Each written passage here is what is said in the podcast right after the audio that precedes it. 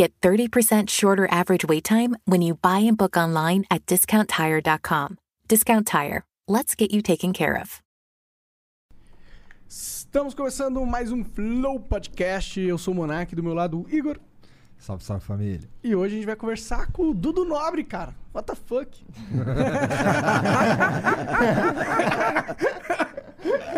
Ô, já estamos aqui na maior resenha aqui no pré, aqui, rapaz. É assim, mas a- às vezes eu fico pensando, caralho, eu tô conversando com o Dudu Nobre, mas tudo bem. Caraca, bicho, pô, foi- vocês atrasaram pouco hoje, né? É, ho- hoje, Hoje foi pouco, hoje é verdade. mano. É, pô, então, porque eu tava vendo o negócio lá, pô, o pessoal da produção ficou até preocupado, mano. O pessoal falou assim, pô, Dudu, acho que eles vão atrasar. Eu falei, tá bom, tranquilo, não tem problema não.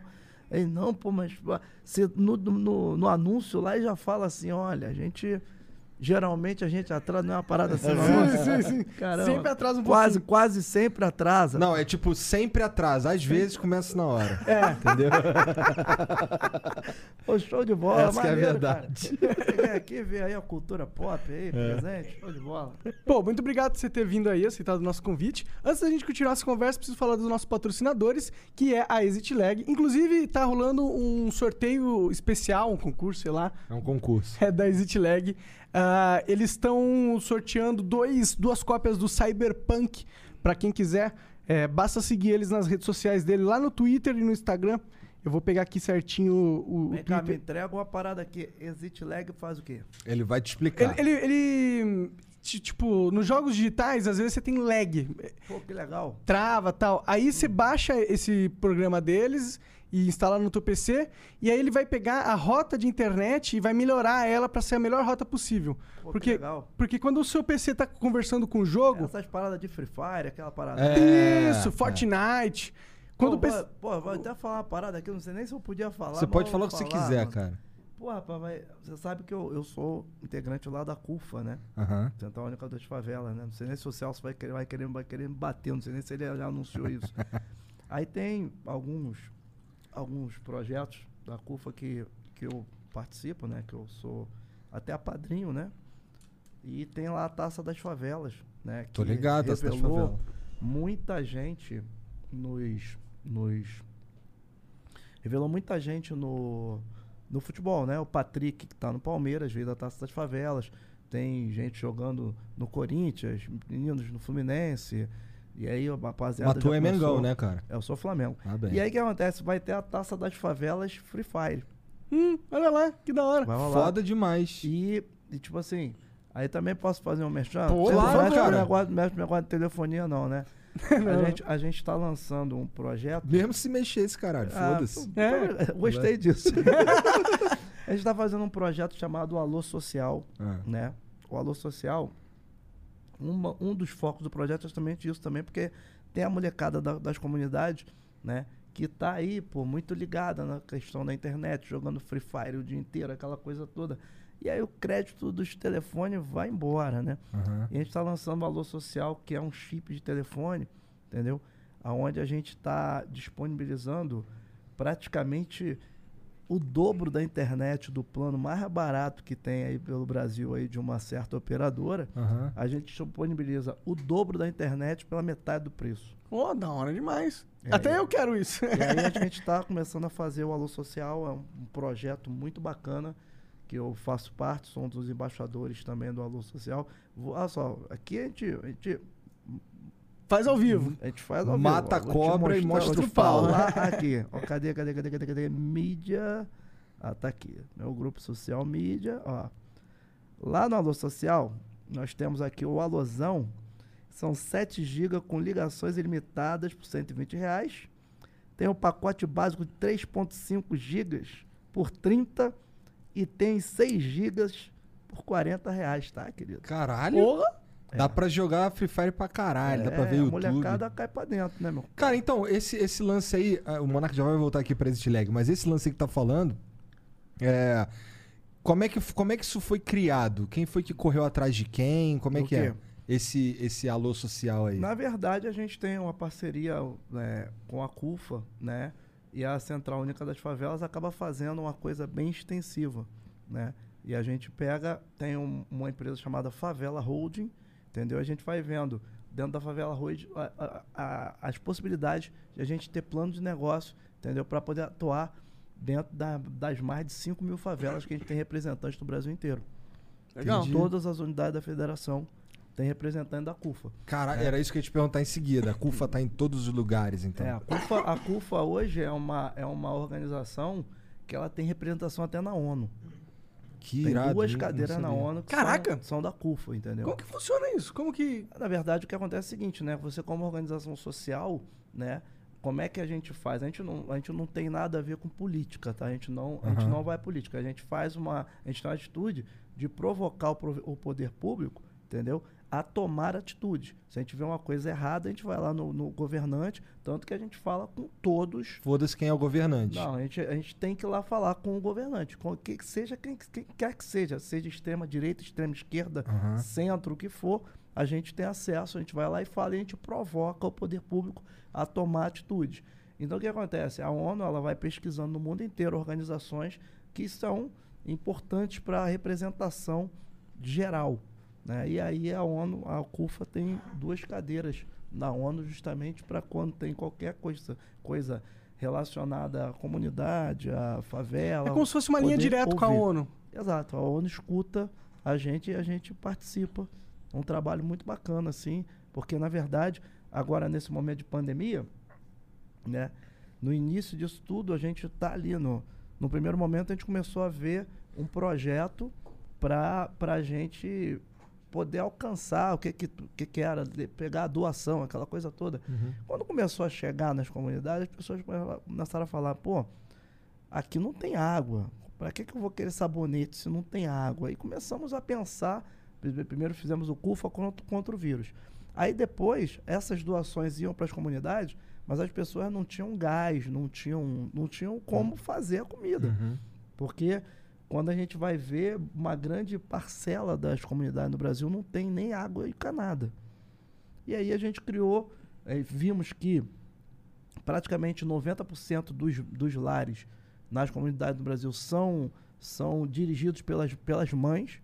Aí criamos o Mães da Favela. Aí cada campanha que a gente faz, a gente faz um lançamento. No CUFA contra o vírus, eu fiz uma música, né? Chamado Mundo Parou, no início da pandemia. Né? Aí a música todo mundo grava. Todo mundo, eh, essa música gravou do Pericles ao Léo Santana, passando por um monte de gente de- do samba, da música em geral. né? E aí depois nós fizemos o CUFA contra o vírus, né? fizemos o CUFA contra o vírus, depois fizemos o Mães da Favela, né? só com mulheres cantando. Aí vem Ivete Sangalo, Cláudia Leite, vem ah, tem artistas. Daí a gente fez essa campanha, né, onde a gente pega e foi fazendo doações, né? Nessas doações a gente criou conta, essa coisa toda, e cada mãe recebe um mensal para poder pegar e, e vai na mão da mãe, da, da, da dona de casa Esse mesmo. pra mim é o melhor jeito de resolver. É, e aí o que, que acontece? Aí ela usa o dinheiro para comprar a água, para comprar o gás. Pra ela comprar o que sabe que tá Exatamente. precisando. E aí agora a gente está lançando o Alô Social, entendeu? Porque a gente viu que com essa coisa, é, por exemplo, eu, eu tenho um, um orfanato lá no Rio que eu, que eu ajudo, na região ali da Praça Circa, né? Santa Rita de Cássia. E aí as crianças estavam tendo um problema porque você vive hoje uma, uma realidade, principalmente no Rio de Janeiro, de áreas de conflito. E aí, uma das formas que eh, tanto a milícia como o tráfico ganha dinheiro é através da pirataria da internet. Então, o que acontece? Sim. Enquanto eles estão em conflito, não tem internet.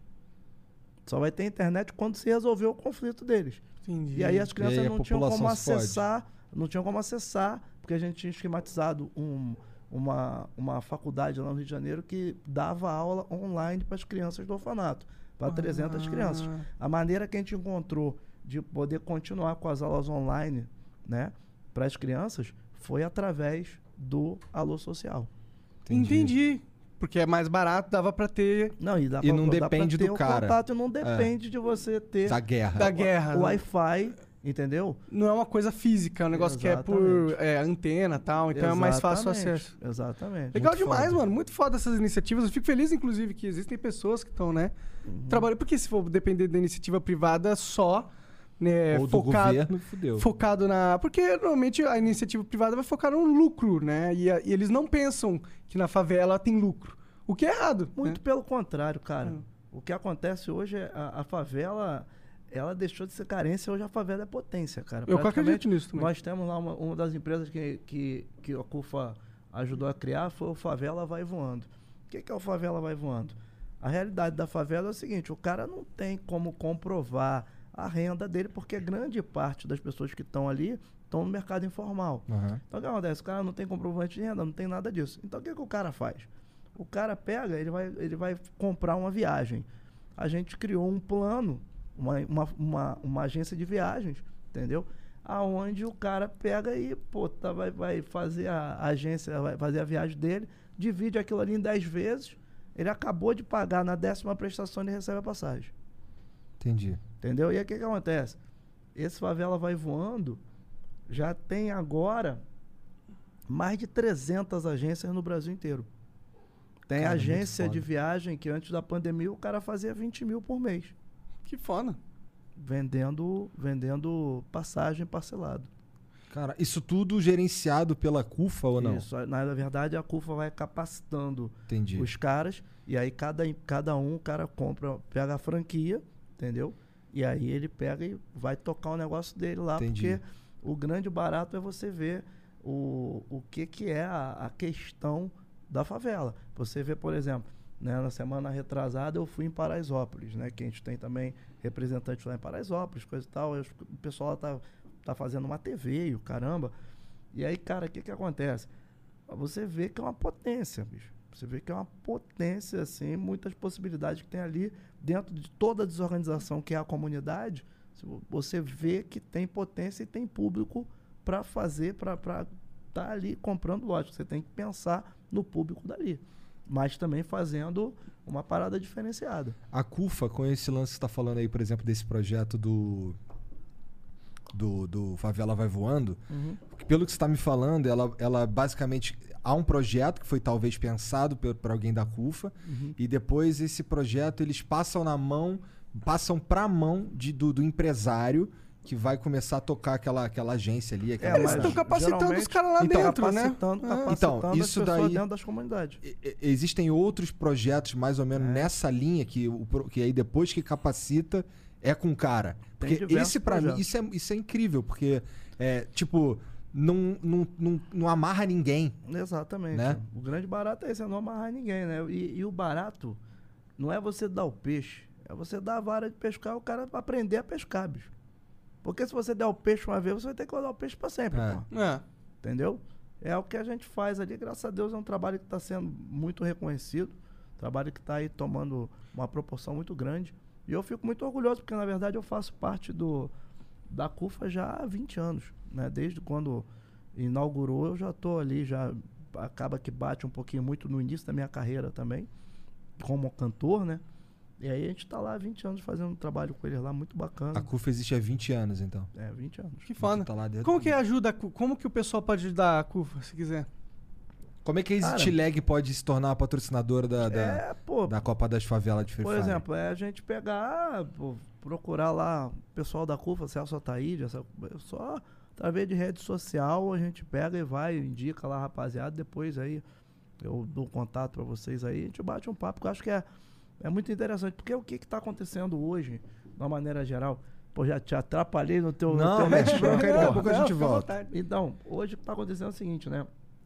De uma forma geral, a gente vê que o, o mundo, né? Boa parte das profissões daqui a pouco já não vão mais existir, Com certeza. né? E até pela facilidade que a gente tem hoje de acesso às, às, às novas tecnologias e a velocidade que essas tecnologias evoluem, né? Por exemplo, eu tenho um curso online de cavaquinho, eu sempre quis ter um, queria, quando eu era mais novo, queria fazer um livro de cavaquinho, né? E aí Ainda Pô. bem que tu optou por um curso online. não, depois de um tempo eu tive essa possibilidade de aprender. Hoje eu tenho um curso online com 7 mil alunos. Corra, que foda. É. E aí, pô, hoje você tem muito isso, a questão do canal, né? A questão do influencer, a questão do youtuber, né? A questão de você se, se- você tem que se adaptar as novas realidades de mercado. É, isso é uma coisa interessante, né? Inclusive, você é um, é um cara que tá aí há muitos anos, você falou 20 anos, tem a carreira antes da internet ser popular, né? Então é interessante, eu quero saber sua perspectiva, como que foi se adaptar a esse novo mundo. Mas antes deixa eu falar do Exit Lag, porque senão. Então, senão teu patrocinador vai te enfocar, pô. senão eles me matam.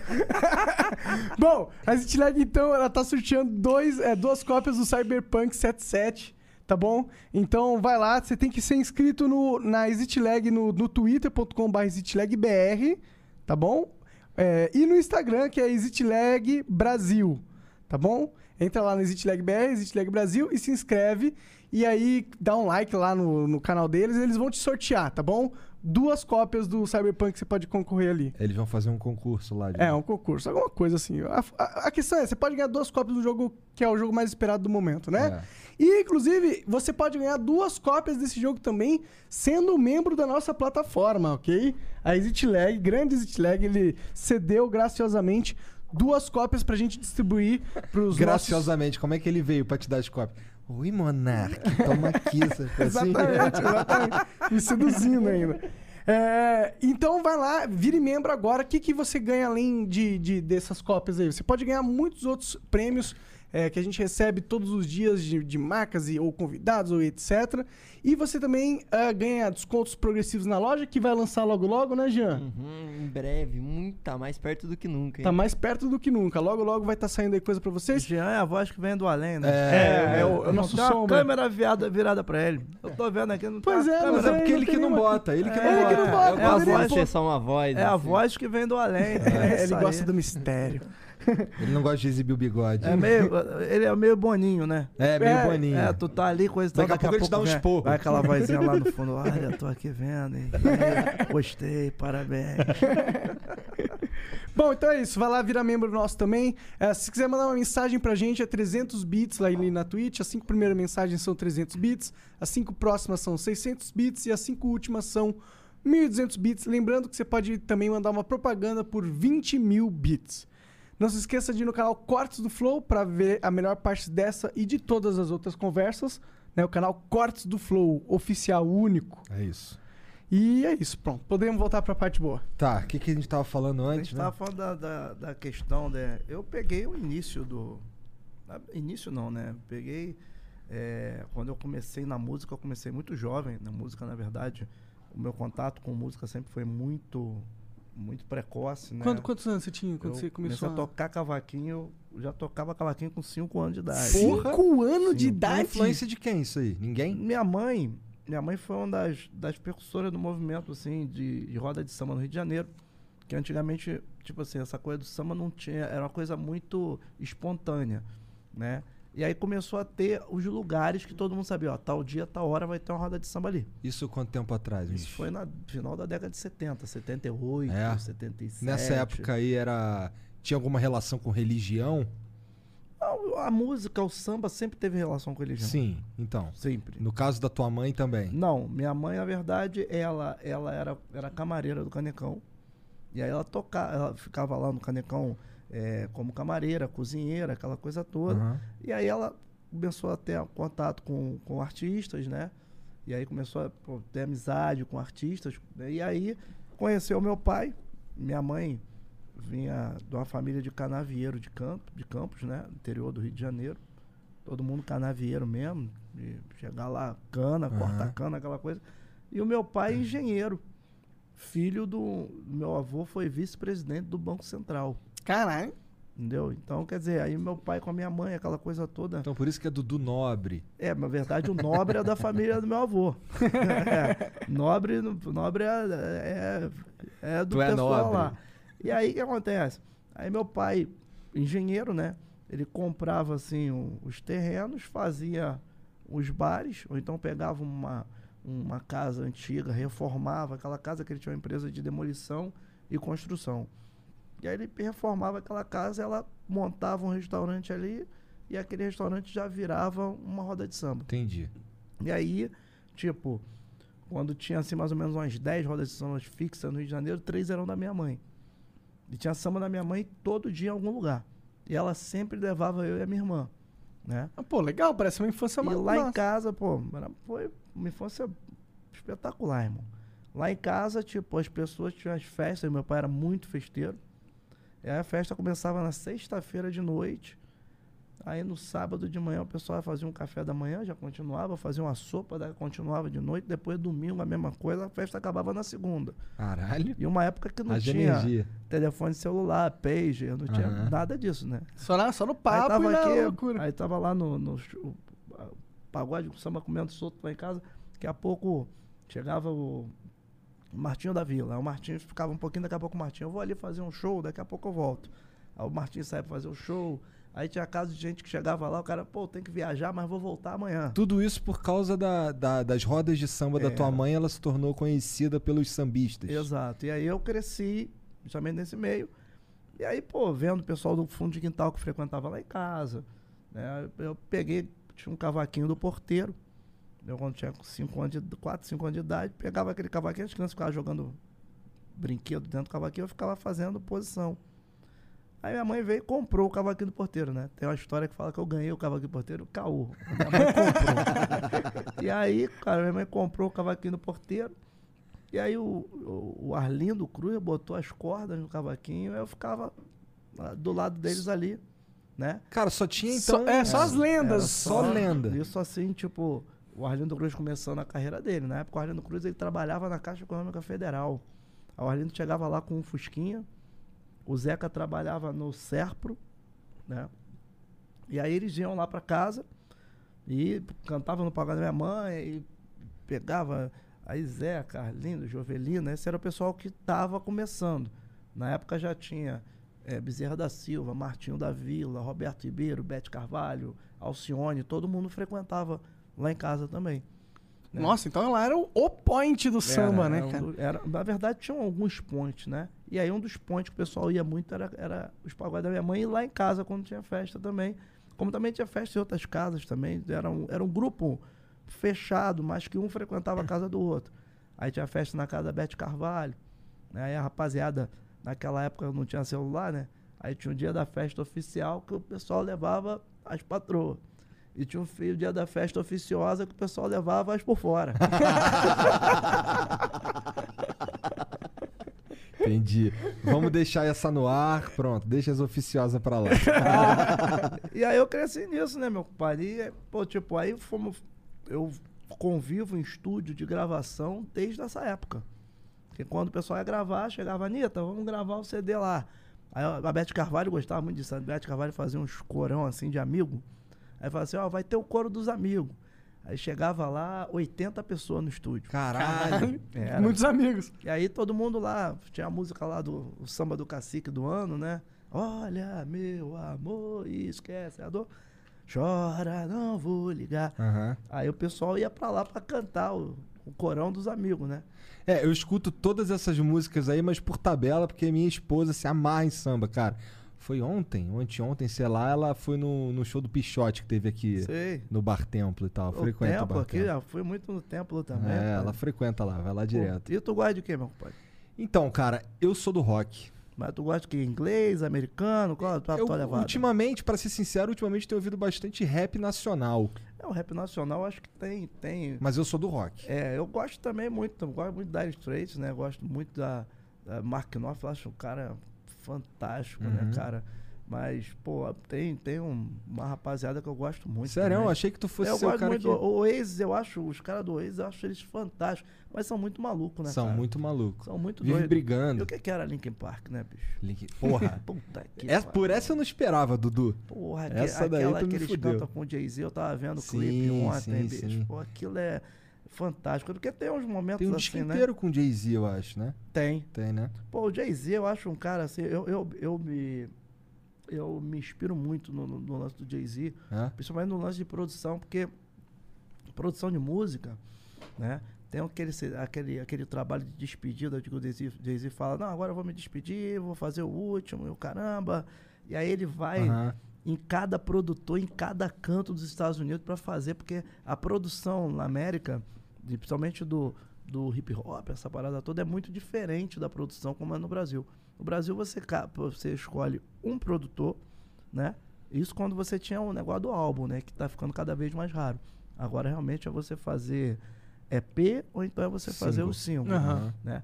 Mas aí quando você tinha um álbum, você escolhia um produtor, aquele produtor fazia o álbum de ponta a ponta, ele escolhia, quando muito, três arranjadores, se trancava todo mundo no estúdio, fazia aquela base. E aí eu, eu- um- uma das paradas que eu sempre quis fazer era de pegar e fazer um álbum, né?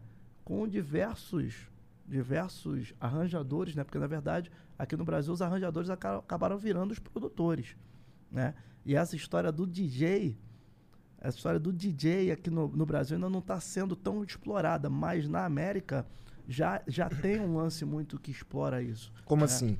Do Não, eu acho DJ. que, por exemplo, o DJ hoje, hoje você acaba que você tem, você começou a explorar melhor a parada do DJ hoje, mas o DJ, de uma maneira geral, sofreu um preconceito muito grande. O DJ, Ah, sim. DJ não é reconhecido como músico. Aí você vê hoje, por exemplo, o Papatinho, é um DJ produtor. Aham. Você vê o Denis, Sim. é um DJ produtor. E é uma parada que, por exemplo, é uma parada que o Malboro abriu essa, essa parada lá atrás. Caralho, E aí DJ você- Malboro tu ressuscitou Pô, cara, Ma- demais. Malboro, e, e o Malboro é tipo assim, é, eu já, eu, no- eu fiz um CD instrumental chamado O Cavaco Foi Pra Pista, onde eu pego, né, elementos de, de músicas eletrônicas, música, música, música mecânica geral, Aham. né, eu pego desde o eletrônico passando até pro funk raiz, né, que eu acho que o, a o linguajar mundial é o eletrônico.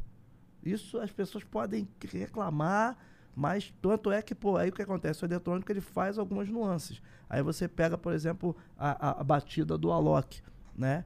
Que virou, como é que é que eles chamam? Acho que é Brazilian Bass, uma É, assim. Brazilian É. Bass. é. Então, Brazilian Bass. Aí, aí, aí, você pega o eletrônico, ele vai pegando elementos da música no mundo inteiro. Mas a, a forma de comunicação mundial é o eletrônico. Ele é bem, ele é bem versátil. Realmente todo mundo Todo tem mundo, eletrônico é. de todo lugar e é, E e aí, é muito. Se você quer rico, fazer um vibrante. sucesso mundial, mas um sucesso planejado mundial, porque isso, às vezes acontece de você fazer um sucesso, faz sucesso sem querer. Você tá fazendo um sucesso ali sem querer. Você Tipo um- Justin Bieber. Não, aí é que tá. Por exemplo, o Justin Bieber, você vê uma parada que eu, eu não tô, não, não, não tô defendendo, tô te falando Claro, coisas né? assim que eu, que eu observo, né? Porque senão fica aquela coisa de nego falar, pô, é, emo, eu não sei o quê, aquelas rotas. Mas o Justin Bieber, pô, eu vi o filme do Justin Bieber, cara. E você vê um moleque talentoso pra caramba com 6, 7 anos e, pô, tocando, cantando. Cara, Ainda atrás, né? cara Naquela idade. É, é, é um negócio e é um artista que ele está conseguindo se posicionar no meio do que está acontecendo, que a gente está vivendo uma revolução, que uma revolução na música era uma coisa que demorava uma década. Hoje uma revolução na música, ela demora um ano, demora seis meses. Você está conversando aqui agora, daqui a seis meses, pintou um negócio agora, daqui a seis meses o negócio virou, pss, todo mundo foi por aquele lado. É. Ah, A verdade. gente- a gente viveu isso com a questão da né? live. Aham. A questão da live foi uma coisa que deu um- uma pancada e caiu na mesma velocidade. Caiu o Caiu? das lives? Muito, caiu muito, né? Caiu de audiência, caiu de arrecadação, caiu de interesse do público, principalmente aqui no Brasil. É. Minha mulher assiste pra caralho. É, não, virou uma parada que, tipo assim, pra quem gosta de sair, pra quem gosta de estar ali no convívio, é a única maneira que você tem de você te divertir Aham. né?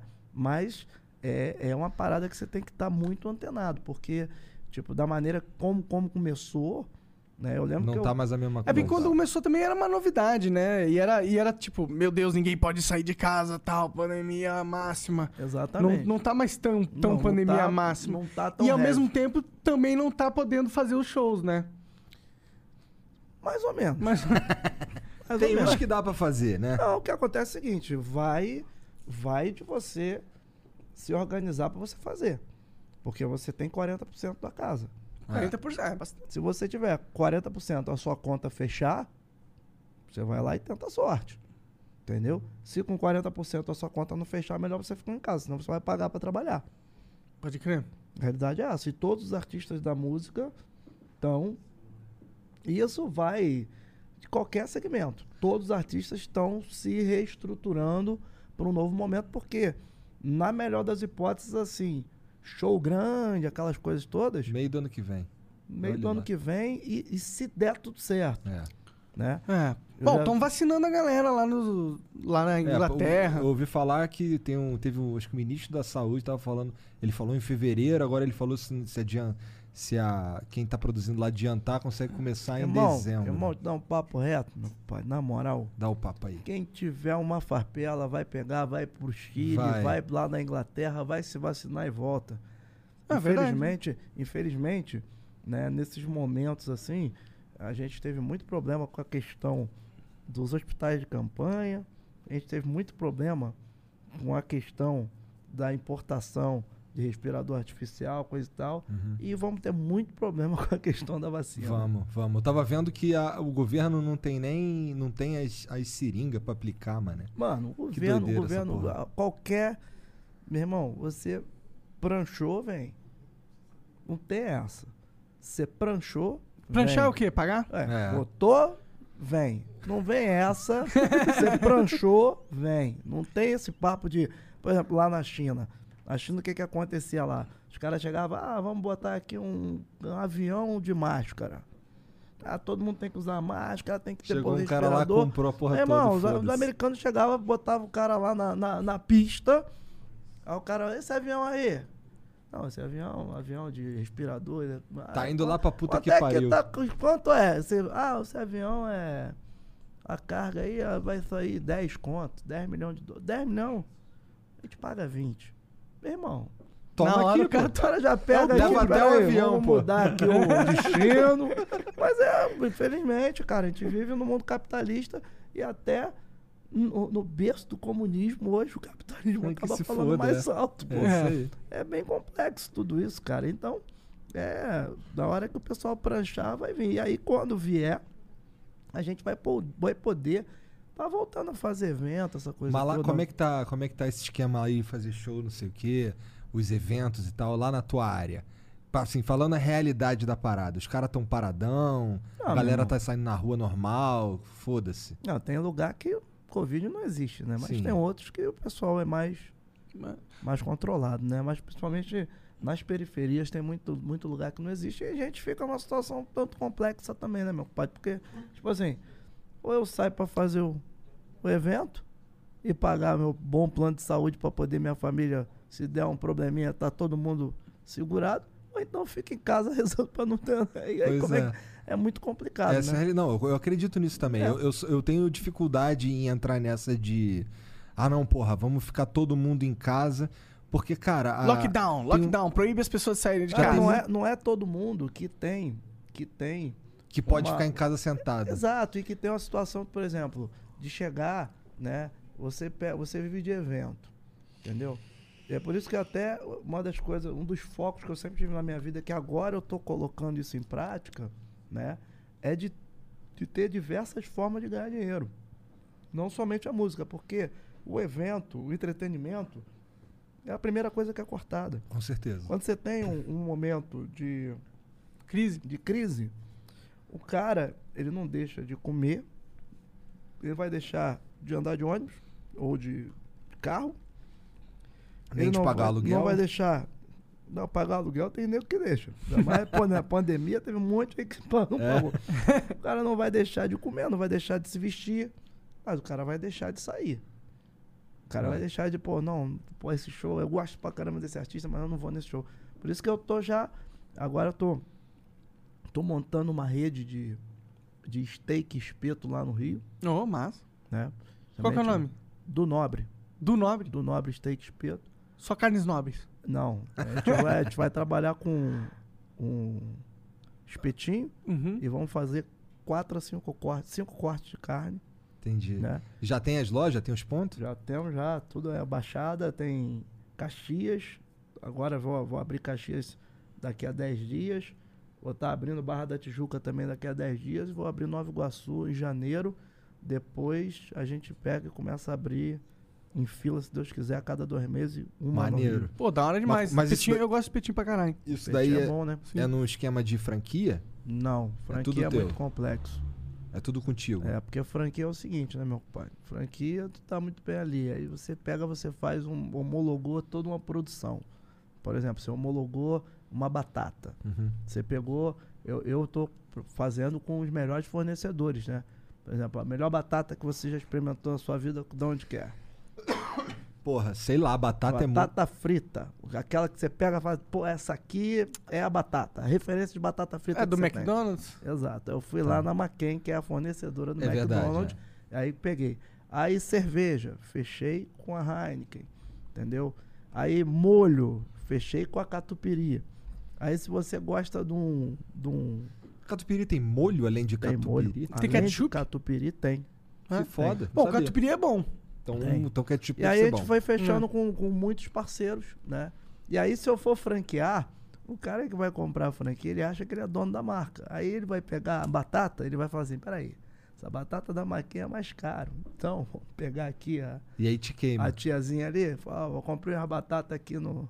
Entendeu? Aham. Aí o cara vai pegar, pô, olha, hoje o fornecimento da Heineken tá caro, mas tem uma promoção de Heineken não sei aonde, então vamos lá comprar Heineken. Entendi, entendi. Entendeu? Então, O que acontece? Aí você perde o controle. Aí por isso que eu não vou botar um sistema de franquia. Mas tu tá falando que, que tá dando, tentando encontrar novas maneiras de ganhar grana além do. É lógico, você, Mas- tem, que ter um. Mas, porra, tu, produ- tá, produ- tu produz trilha sonora. Também faço. Tu produz uma porrada de coisa. É, isso é uma coisa que não depende tanto de show, né? Exatamente. Eu acho que é- é o grande barato é o artista. Porque, por exemplo, quando você vê o Jay-Z, Jay-Z ele é dono até do. Do Brooklyn Nets, né? Brooklyn Nets, é o, o time de basquete lá, lá. do Eu nem sabia que ele tinha um É. time de ele basquete. tem um pedacinho do time de basquete Que lá. Malandramente. lá em Nova York, entendeu? Aí quando você pega o Snoop, o, o, o não é o Snoop Dogg não, o outro lá que andava com o gordão. Caralho, sei Putz. lá. Ah, que é- Ô, que- Jean, quem que é o outro lá que andava com o gordão? Não, pô, é o que, Puff Daddy, que ele Puff troca de Daddy. nome toda hora também. o Puff Daddy, Esse cara na, da música anda meio sumido, né? pô, mas Mas você vê, tá? por exemplo, o cara pega, ele tem dono, ele é dono de uma maior fábrica, maior, maior vendedora de vodka do- dos Estados Unidos. Não sabia, muito irado. Aí, por exemplo, você pega o Mike Dr. Tyson, Mike Tyson tá é, com o Mike Tyson é, pô, tá? Mas tu vê, por exemplo, o Dr. Dre. O Aham. Dr. Dre teve um ano que ele foi o artista que mais ganhou dinheiro no mundo. Com as outras empresas dele? Não, o Dr. Dre só fez uma coisa na vida dele fora a música. O quê? Um fone. Ah, sim, verdade, né, cara? O Aí ele Beats. vendeu, vendeu o fone pra Apple. Ah, melhor lugar pra vender pra alguém, É. se for pra vender Não, pra alguém. vende- a Apple comprou Sim, o sim, fone, sim. ele ter um pedacinho dele. Então, quer dizer, a, a música, você constrói, eu coloquei isso na minha cabeça, você constrói um nome, mas depois você tem que pegar e ver como você vai é, explorar financeiramente, economicamente esse nome. Pô. Sim, sim. Então, essas trilhas sonoras que tu faz aí, é, tu já fez um monte?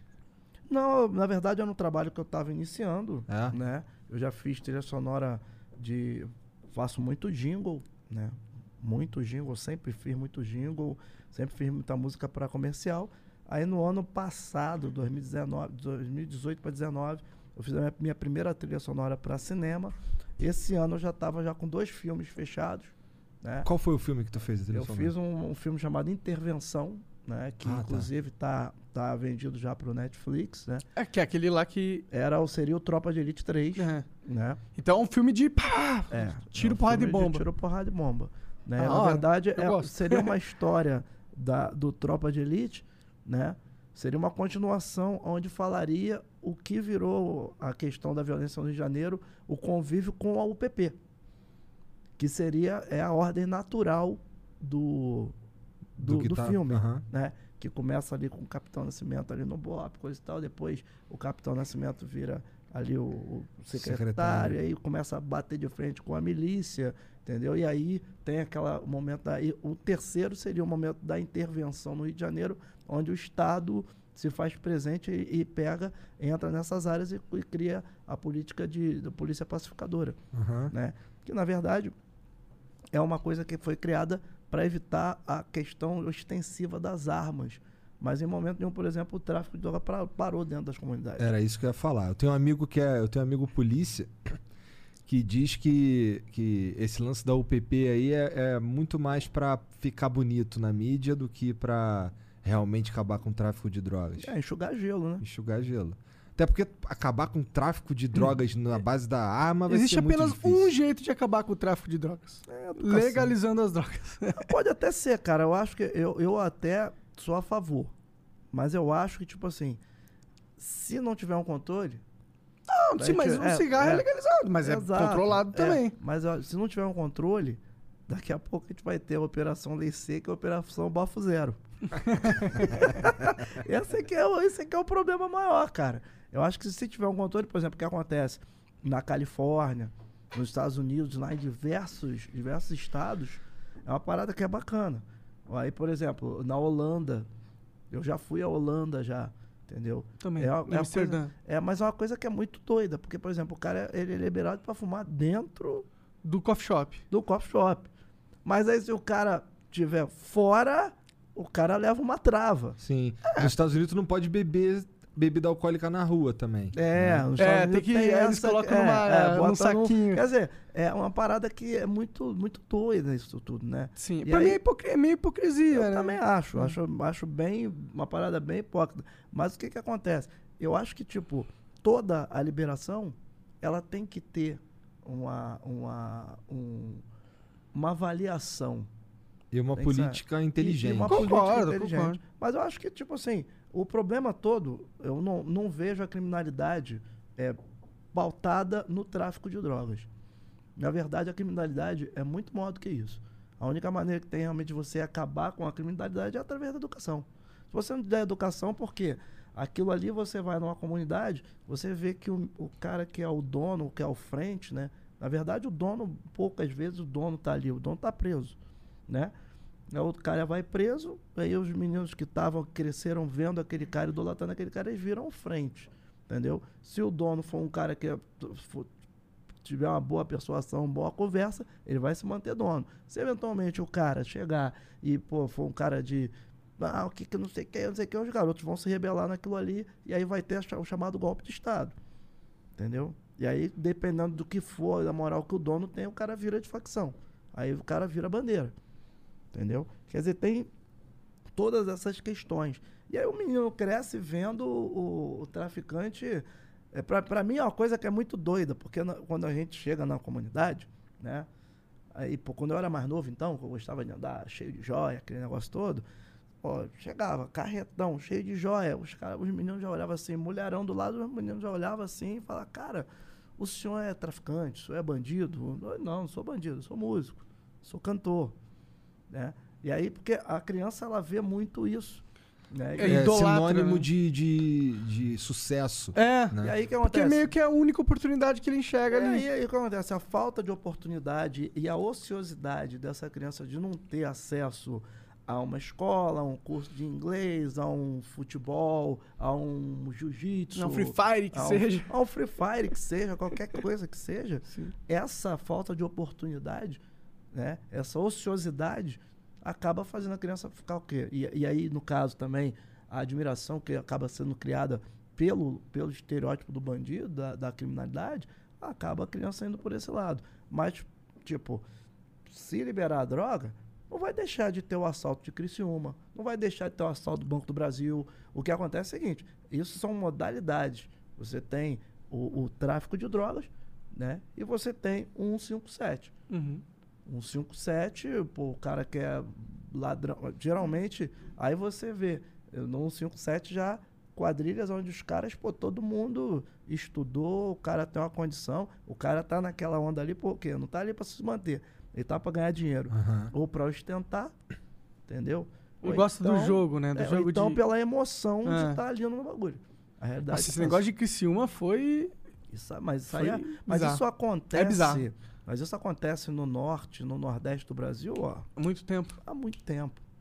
É Mas o chamado cangaço É tipo moderno. um cangaço moderno. né? É meio, é meio absurdo, né? Tipo, é como se o Estado nem existisse, tá ligado? É, que, é como se... se, tipo, a gente acha que tem alguém cuidando, mas não tem ninguém cuidando, tá ligado? Não, A verdade é, É. que tá, os lobos estão soltos. Não, e a verdade é a seguinte, né? É a lei do mais forte, né, cara? É muito doido tudo isso, né, É. cara? Acho que a gente, a gente hoje vive uma- um, um- mundo, né? É um mundo muito doido. E aí você vê, o cara chega ali É o casa- mundo dos fortes, não é? É, o mundo dos fortes. Aí o cara chega ali, casa uma grana ali, pô, e tipo assim, o cara virou presidente dos Estados Unidos, mano. o cara pode chegar e meter uma bronca, falar, meu irmão, é legal, o que Verdade, que é a né? campanha, quanto é que é. Porque a relação, por exemplo, com a campanha eleitoral no Brasil é diferente da de uma campanha eleitoral na América. Na América, o que, que é? Não, não tem fundo partidário. Não. Se você é, Tu tem que ser mete baludo. a mão no bolso e vai, meu irmão. Então arruma quem vai bancar o teu negócio. É, os Né? teus doadores, né? Lá. É, aí, por exemplo, na América, o cara chega ali, pô, vai fazer um contrato, ó, já no contrato o cara fala, ó, aqui tem um pedaço do cara que é o intermediário. Aqui no Brasil agora é que tem isso. Mas você acha que ninguém intermedia aquilo ali, ninguém leva uma, uma prata? aí você vê Leva. coisas, por exemplo, o cara Leva. pega e vai e importa um, um kit de, de teste de Covid, o cara paga lá no kit, no kit de teste de Covid lá 40, 50 reais. E depois ele revende pro, pro governo a 120, 130, 150. Pô, é o tipo da coisa que você olha assim, tipo, você, se você não tá nessa de. Você olha e você fala, pô, bicho, isso vai dar merda. e aí depois não tem. E ainda tem isso. Nós, vemos, nós temos um problema de justiça tão complexo, né? Que, pô, tipo, eu vou lá no. Eu moro na Barra da Tijuca, né? Barra da Tijuca não é pra amadores, né, meu compadre? Aí tu chega na piscina lá do prédio, não sei o que, tu olha, o vizinho tá lá, tornozeleira eletrônica. Caralho. É, porque o cara tem a tornozeleira eletrônica, ele pode andar 90 metros do raio da tornozeleira. Aí se ele sair 90 metros, a tornozeleira já dá aquele... O cara já sabe que saiu, tem que voltar. Então, o que que acontece? Cara, é muito doido. Aí o cara chega lá, o que que é? Ah, vai sobrar 50 milhões? Vambora. Depois eu banco lá, 5 anos de cadeia, boto uma tornozeleira e tá tudo certo, 0 a 0 Cara, Doi- muito louco essa Doideira, porra. O jeito verdade. como Doido. funciona a punição para muito os doido. caras. Aí, por exemplo, nos Estados Unidos, nos Estados Unidos, você não pagou imposto, tu vai em cana. É uma justiça que funciona, É uma justiça bem dura lá. entendeu? Então, quer dizer, é, é muito complexo tudo isso, é uma parada muito... O Brasil tá meio jogado, né? Aqui o crime compensa, esse é o problema. Quando o crime compensa, compensa, então compensa, então vamos lá, né? É, é- é o terceiro mundo. É. O terceiro mundo, infelizmente, tem muito isso. Mas, cara, voltando um pouco da sua. é, sua mãe lá, que tinha os negócios do samba, que é. Como, como que era o nome? As rodas de samba. roda de samba. Dona Anitta, Dona Anitta. É, como que você. Você começou a tocar com 5 anos, você falou o cavaco. Como que você evoluiu disso pra começar uma carreira musical mesmo? Como que você entrou na pista, digamos assim? Cara, eu comecei com 5 anos tocando cavaquinho. Aí com 6 anos minha mãe veio fazer aquela perguntinha. O que, que você quer ser quando crescer? Eu falei, pô, quero ser músico. E era o sonho de todo mundo. Toda a minha família sempre sonhou ter um artista na família. Né? A tua família tem dois, tu não é primo do É. seu Jorge? Tem o Jorge também, que depois Ah, enveredou pro lado da música também. E aí, cara, tipo, até o lado, lado da família que tinha uma condição bacana no Nobre, né? Meu pai, ele era engenheiro, mas era poeta. Meu tio, que é- era psicólogo, né? Hoje é um dos líderes do Santo Daime, né? Caralho. E ele era, era, era, era pintor. E o meu tio advogado, que hoje ele é tabelião em Curitiba, né? Ele era músico. Então sempre teve meu uma avô. Meu avô, economista e poeta. Sempre teve uma, uma lança assim, né? Aí quando eu falei, pô, vou ser músico, aí todo mundo ficou naquela alegria. Aí eu comecei a estudar piano clássico com seis anos, paralelo ao cavaquinho. Caralho. Porque naquela época tinha um lance que o, o músico, o pessoal falava assim, não, o músico tem que ser autodidata. Eu falava, eu pensando, pô, tem que estudar. bicho. Eu estudando piano clássico, paralelo com o cavaquinho, com 10 anos de idade, por isso que eu falo pra você que, que o- os projetos sociais eles são super importantes na vida, de uma maneira geral. As escolas de samba do Rio de Janeiro, elas têm um projeto social que cada escola, né, tem uma escola de samba mirim para você poder trazer as crianças para dentro da escola de samba e aí a criança poder crescer e, e eu vim de um projeto desse o meu primeiro meu primeiro trabalho eu, eu falo que eu comecei a trabalhar com música com 10 anos porque o meu primeiro samba enredo eu ganhei com 10 anos de idade né e comecei a ganhar direito autoral com 10 anos de idade Caralho. Tu escreveu um samba enredo com 10 anos de idade? Foi. Caralho. E aí- Qual escola? Era uma escola Samirim, chamada Alegria da Passarela, que reunia as crianças de Vila Isabel, é, Vila, Vila Isabel, Grajaú, é, Tijuca e Andaraí. né? Nessa época tu morava em Vila Isabel? Morava em Vila Isabel. E aí eu peguei, part- comecei a participar, essa escola de Samirim virou o aprendiz do Salgueiro. Pode ficar bem, tô tranquilão, meu compadre. Tô de Ah, boa, tá não bom. estiver incomodando vocês, tá tirar o turbo só. Aí, essa escola de samba virou o aprendiz do Salgueiro, né? Onde eu continuei, né? Depois eu Salgueiro fui... pertinho. É, depois eu fui para Herdeiros da Vila, que era da Vila Isabel. Depois eu fui para Estrelinha da Mocidade, que era da Mocidade Independente Padre Miguel, e parei a minha carreira como compositor de samba enredo da Escola Mirins com, com, quando eu ganhei um samba na Império do Futuro. Em oito anos eu ganhei sete sambas Caralho. nas escolas Mirins. Quase um por ano. Era. E aí, pô, participava também. E paralelo a isso, porque você tem o, o samba, é uma coisa que é tão grande que tem o samba do meio de ano, que é o que eu faço, o Zeca faz, o Martinho faz. Você tem um samba romântico, que é o que o Exalta Samba faz, o Pichote faz.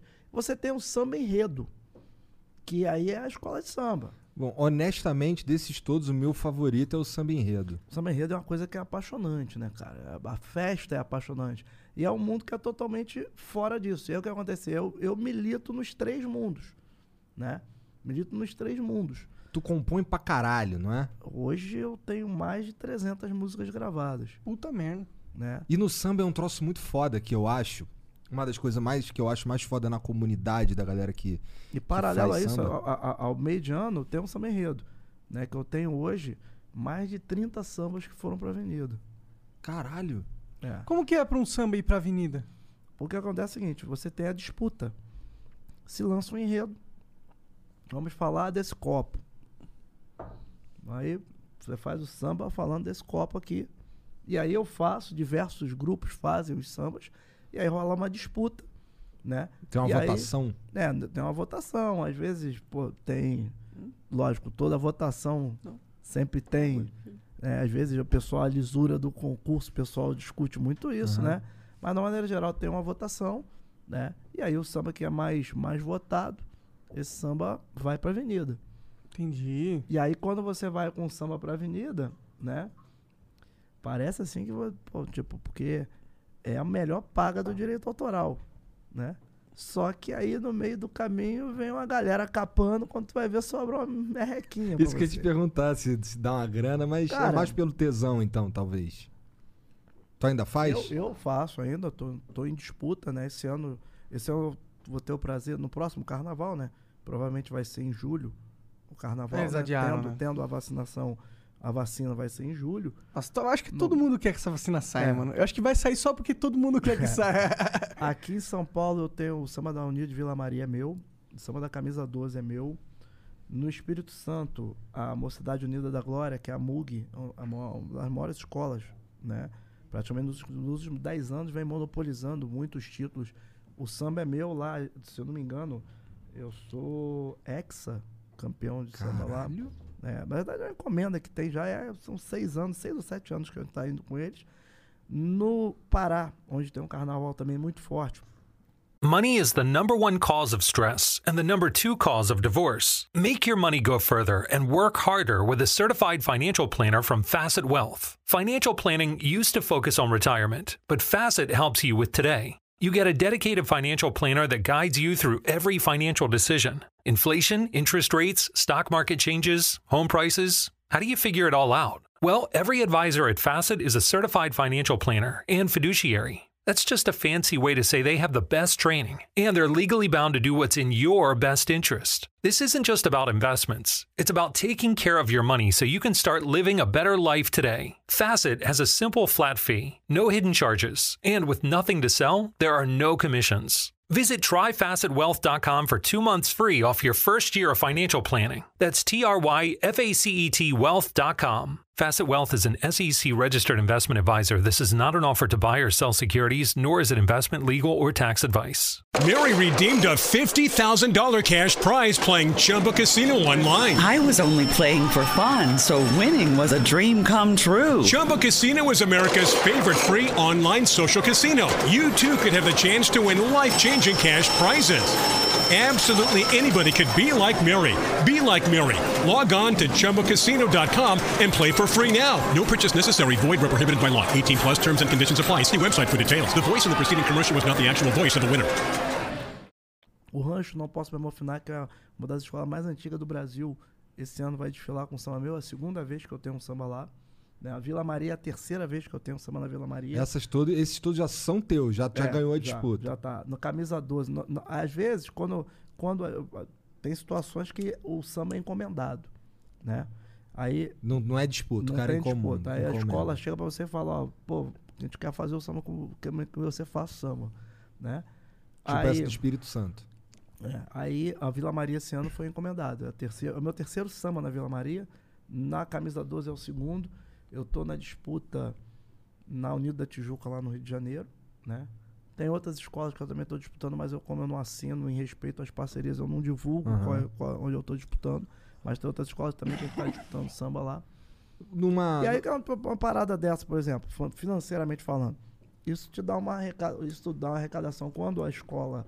Ano passado, esse ano a gente não tem muita ideia. Como é que se divide isso? Você tem o direito autoral, que é o que toca. E você tem o direito de arena, que é um percentual da venda dos, dos, ingressos. ingressos. Ah, ingressos legal. e camarote. Né? O direito de arena, o, o direito autoral, ele vai dar mais ou menos aí uns 60, 70 mil para você dividir. Aí você divide para 10. né, que geralmente samba enredo é isso, porque é uma equipe grande. Né? Agora, o direito de arena, ele trabalha mais ou menos aí. A escola voltou, paga 400 mil. A escola não voltou, na, nas campeãs, paga 300, lá no Rio de Janeiro. Aqui em São Paulo, isso gira em torno de. A escola não voltando 20, a escola voltando vai pagar mais 8, 28, né? E aí o que, que acontece? Aí tem os 400, né? Se você pegasse os 400 e dividisse por 10, todo mundo tá Aham. sonhando. Só que aí a escola vem. Tem escola que pega 50% do valor, tem escola que pega 20%, 30%, não é a coisa. Cada escola define o que vai fazer. Entendi. Aí, por exemplo, você vê a Portela e a Mangueira são as escolas que menos pegam o dinheiro do compositor. E aí, acho que pegam 10%. Porra, Portela acho que nem pega legal. nada. Então deve ser Né? concorridaço pra. É muito concorrido, mas aí é uma despesa que você, você vai disputar um samba desse, né? Eu já tive parceria minha já que já gastou 200 mil pra ganhar um samba. Caralho. É, Por que que gasta tanto dinheiro? Porque você tem que botar um grande palco, você tem que botar um grande cantor, você tem que levar a torcida, você tem que comprar ingresso pra torcida, você tem que comprar cerveja pra torcida, você tem que distribuir cerveja pra todo mundo poder, entendeu? E aí o que acontece? Se criou uma indústria disso tudo. Aí quando chega lá, por exemplo, deu 400 mil, aí dividiu lá, a escola pegou 50%, su- supostamente. 200 mil. Ah, gastou quanto? 100 mil. Então 100 mil é para cobrir os gastos, 100 mil a gente vai pegar e vai pranchar para dividir entre o pessoal. Aí por isso não dá mais, não dá uma grana legal. Né? É, O grosso até é legal, mas tem que dividir tantas. é, divide tantas vezes que É. aí complica fica o negócio, esquisito. né? Pode crer. Eu ia, eu, ia, eu ia te falar que uma das paradas que eu acho muito foda na, na comunidade que, que, que é a sambista é como todo mundo é, toca música e canta música de todo mundo. Eu vejo as lives lá que a minha esposa. Uhum. eu- toda, toda vez eu escuto música, uma porrada de música, só o intérprete que é diferente. Uhum. Existe um. É o que isso daí? É- isso é um combinado? Ou ninguém nunca falou porra nenhuma? Como é que é? Cara, você fala tipo, tipo assim, live de artista ou você fala De live artista. de, de artista? É. Eu acho que na verdade o que acontece é o seguinte, lógico, tem um respeito muito grande, né, à geração antiga. Você vai ver mais o pessoal cantando as músicas antigas. Sim. As músicas da década de 70, 80, Tem pra caralho. 90, É. né? Eu vejo isso com duas coisas. Eu vejo isso como um respeito a- às músicas, aos, aos antigos compositores, e vejo como uma crise, uma crise de criação. Entendi, caralho. Porque o que hoje, infelizmente, muita coisa que se faz é muito ruim. Entendi. Dentro Não do pega, samba, você diz? né? É, A galera não curte, Eu não. acho que tem muita coisa ruim. Tem uma nova geração chegando, que eu acho que é uma nova geração muito boa, né? Tem um menino que, que, eu, que eu gosto muito lá, que é o Renato da Rocinha. Ah, Acho que tem um, um trabalho muito consistente. Tem o João Martins também, é um menino que também tem um trabalho bem, bem interessante também da, da nova geração do samba. Tu acha que a gente tem pouco compositor e muito intérprete? Eu acho. É isso. Eu acho. E, e- e o, o que acontece é o seguinte: os compositores não têm assim um nível como se tinha antigamente. Realmente você chegava ali, pô, você via uma letra do, do Jorge Aragão, um cara desse assim, pô, uma coisa assim fantástica. Eu acho que o, o, o, o lance do Arlindo, o Arlindo pra mim, Mary redeemed a $50,000 cash prize playing Chumba Casino online. I was only playing for fun, so winning was a dream come true. Chumba Casino is America's favorite free online social casino. You too could have the chance to win life changing cash prizes. Absolutely anybody could be like Mary. Be like Mary. Log on to ChumbaCasino.com and play for free now. No purchase necessary. Void where prohibited by law. 18 plus terms and conditions apply. See website for details. The voice in the preceding commercial was not the actual voice of the winner. Oh, we could, we could fly. This is your summer. That means Six Flags and the taste of an ice cold Coca Cola. We're talking thrilling coasters, delicious burgers, real moments together, and this. Coke is summer refreshment when you need it most, so you can hop on another ride or race down a slide at the water park. Six Flags and Coca Cola. Come make it yours. Visit sixflags.com slash Coke to save up to $20 on passes, plus daily tickets starting at $34.99. é o, é o cara que é o maior de todos. E a doença do Arlindo agravou muito essa crise. Porque o Arlindo abastecia muito essa, essa rapaziada. Tem, tem dois compositores, né, atualmente, que abastecem muito esse pessoal, né, de uma maneira geral, né, que é o Claudemir. Claudemir é um, é um compositor que é um cara que vive música de uma maneira, porque ainda tem isso, né? É coroa ele? Não, meia idade. O Claudemir é um cara de 50 anos. Tá. Mas o Claudemir é um cara que ele é um- uma fábrica de fazer música. O cara, ele começa, trabalha todo dia. Todo dia ele faz música. Ele vive exclusivamente disso. Porque, antigamente, quando você tinha a venda de CD, você pegava, você botava uma música no CD do Zeca Pagodinho, aquilo ali te dava 80 mil reais. Hoje não dá mais. Hoje não dá mais. A gente tinha o, o chamado direito fonomecânico, que era o filé. E você tinha o direito autoral, que era o palito de dente.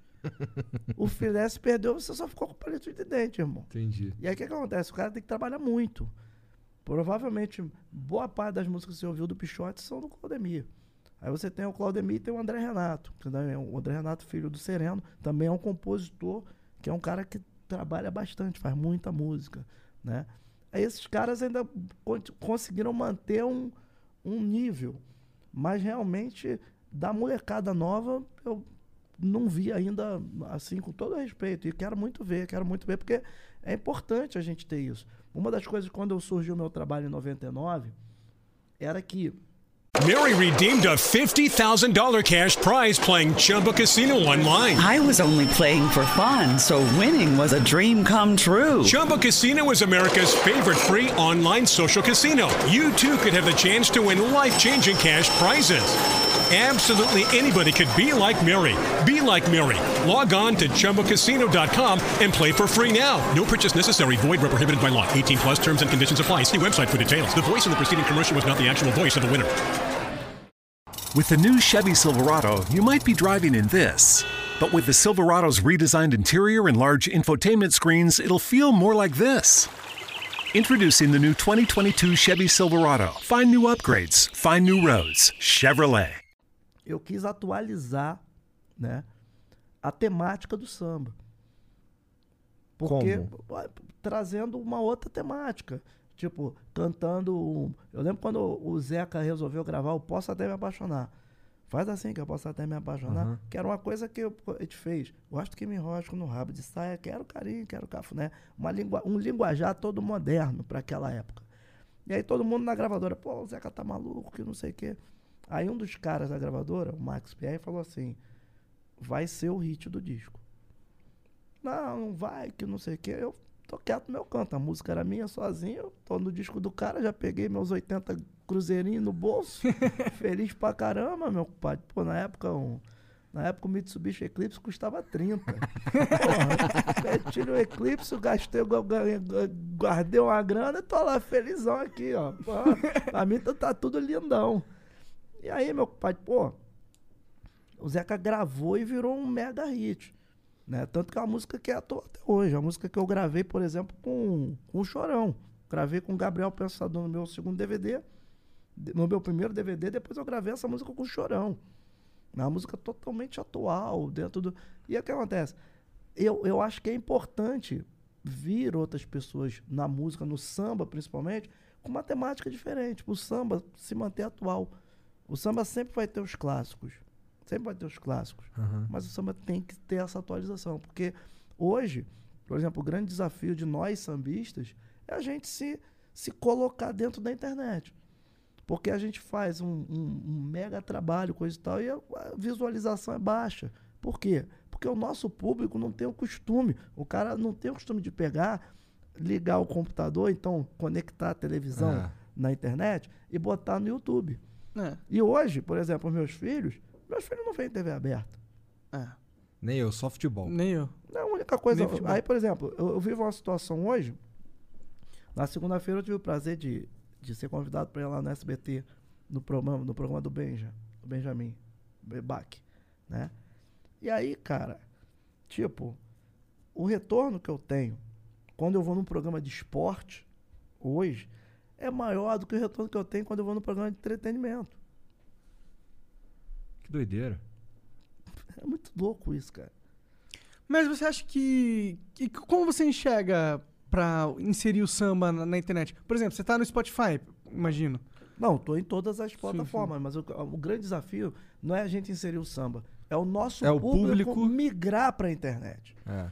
Porque o nosso. o- o- é, é, você falando é, de números, né? O público que mais cresce na internet é o público que consome samba e pagode. Mas cre- cresce a passo de tartaruga. Porque os outros ritmos praticamente já estão consolidados. Né? O funk já tem um público forte, o hip hop já tem um público forte. Né? E aí o que acontece? O, o sertanejo tem um público forte, mas por que também esses, esses ritmos estão consolidados? Porque você vê, por exemplo, grandes projetos, assim, nem grandes projetos, você vê é, iniciativas, entendeu? Que, pô, acabam reunindo todo mundo e que fortalece todo o movimento. Ué, isso que eu tava pensando, tem que rolar uns collab, né? É, mas aí é aquilo, pode aí dentro do meu negócio O ego é aqui- foda? Não, não é nem que seja foda, a gente se encontra, se gosta, todo mundo se gosta. Mas você tem um problema muito sério no samba, que você não tem empresário. Não tem empresário? Não, empresário mesmo, você falar assim, o cara é um é um cara que é um empresário. Ele quer fazer e O cara vai acontecer. pegar o telefone aqui vai ligar lá pro presidente da da do estúdio lá nos Estados Unidos. Hello, man, alright, tudo. uau, uau." O cara não tem. Desculpa, não tem, mano. Entendi. Não tem nenhum que habla espanhol direito, mano. ah, que passa? La garantia sou eu. Não. E aí isso é muito complicado, cara, porque, tipo assim, essa é uma questão de empresário. Ou então é questão de direcionamento de carreira. Aí você vê, por exemplo, um projeto bacana como é o Poesia Acústica. Sim. Sim, sim. Porque quando eu chego com o pessoal do samba e falo assim, pô, cara, poesia acústica, não sei o quê, o cara, como é que é isso? O cara não sabe. Por quê? Tá na internet, É, mas não cara é tá de na outra- televisão. É. O cara tá naquela coisa da televisão ainda. É Entendeu? o que? O, teu o público do Então é samba é geralmente público. coroa. É isso que tá dizendo? Não, é coroa, então é aquele novo velho. Eu vivo um problema que é o seguinte, eu não sou nem novo e nem velho. Entendeu? Eu não sou velha guarda, mas também não sou nova guarda. Então eu sou a guarda, entendeu? e aí o que acontece? Eu tenho esse interesse de procurar. Entendeu? Mas muitos tipo, que estão na mesma faixa etária que eu, então o público cresceu comigo, por exemplo, quando eu faço um lançamento, agora nem tanto, né? Depois da pandemia, nem tanto. Mas quando eu faço um lançamento, fazia um lançamento de uma música minha, aí falava assim, ó, tá aqui, fazia uma lista de transmissão, já que ficava um negócio doido, porque, tipo assim, o cara olhava assim e falava, pô, peraí, tá me mandando isso aqui, mas o cara não entende que é uma lista de transmissão, o cara acha que eu tô desenrolando com ele, tô mandando pra ele, aí o cara, pô, tu quer minha opinião, que não sei o quê, o cara, eu faço lá, lista de transmissão, aí envio, enviava, né? Cara, mandava lá pra 1.500 pessoas.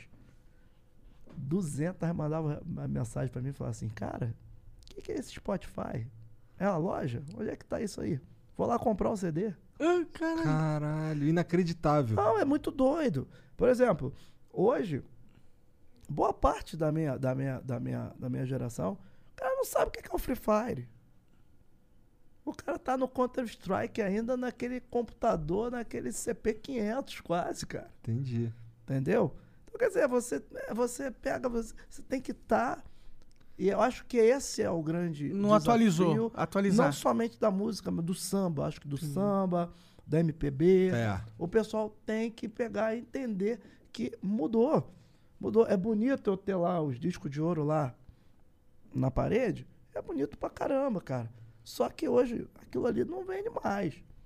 Teve um dia que meu filho, eu cheguei lá, tava me revirando lá o- as gavetas e encontrei um gravador de fita cassete. Caralho, relíquia. Cara, foi um evento na minha casa. Porque as crianças Ninguém assim, sabia que porra "Pai, era essa." Que que é isso? Ah, meu Deus, um brinquedo novo.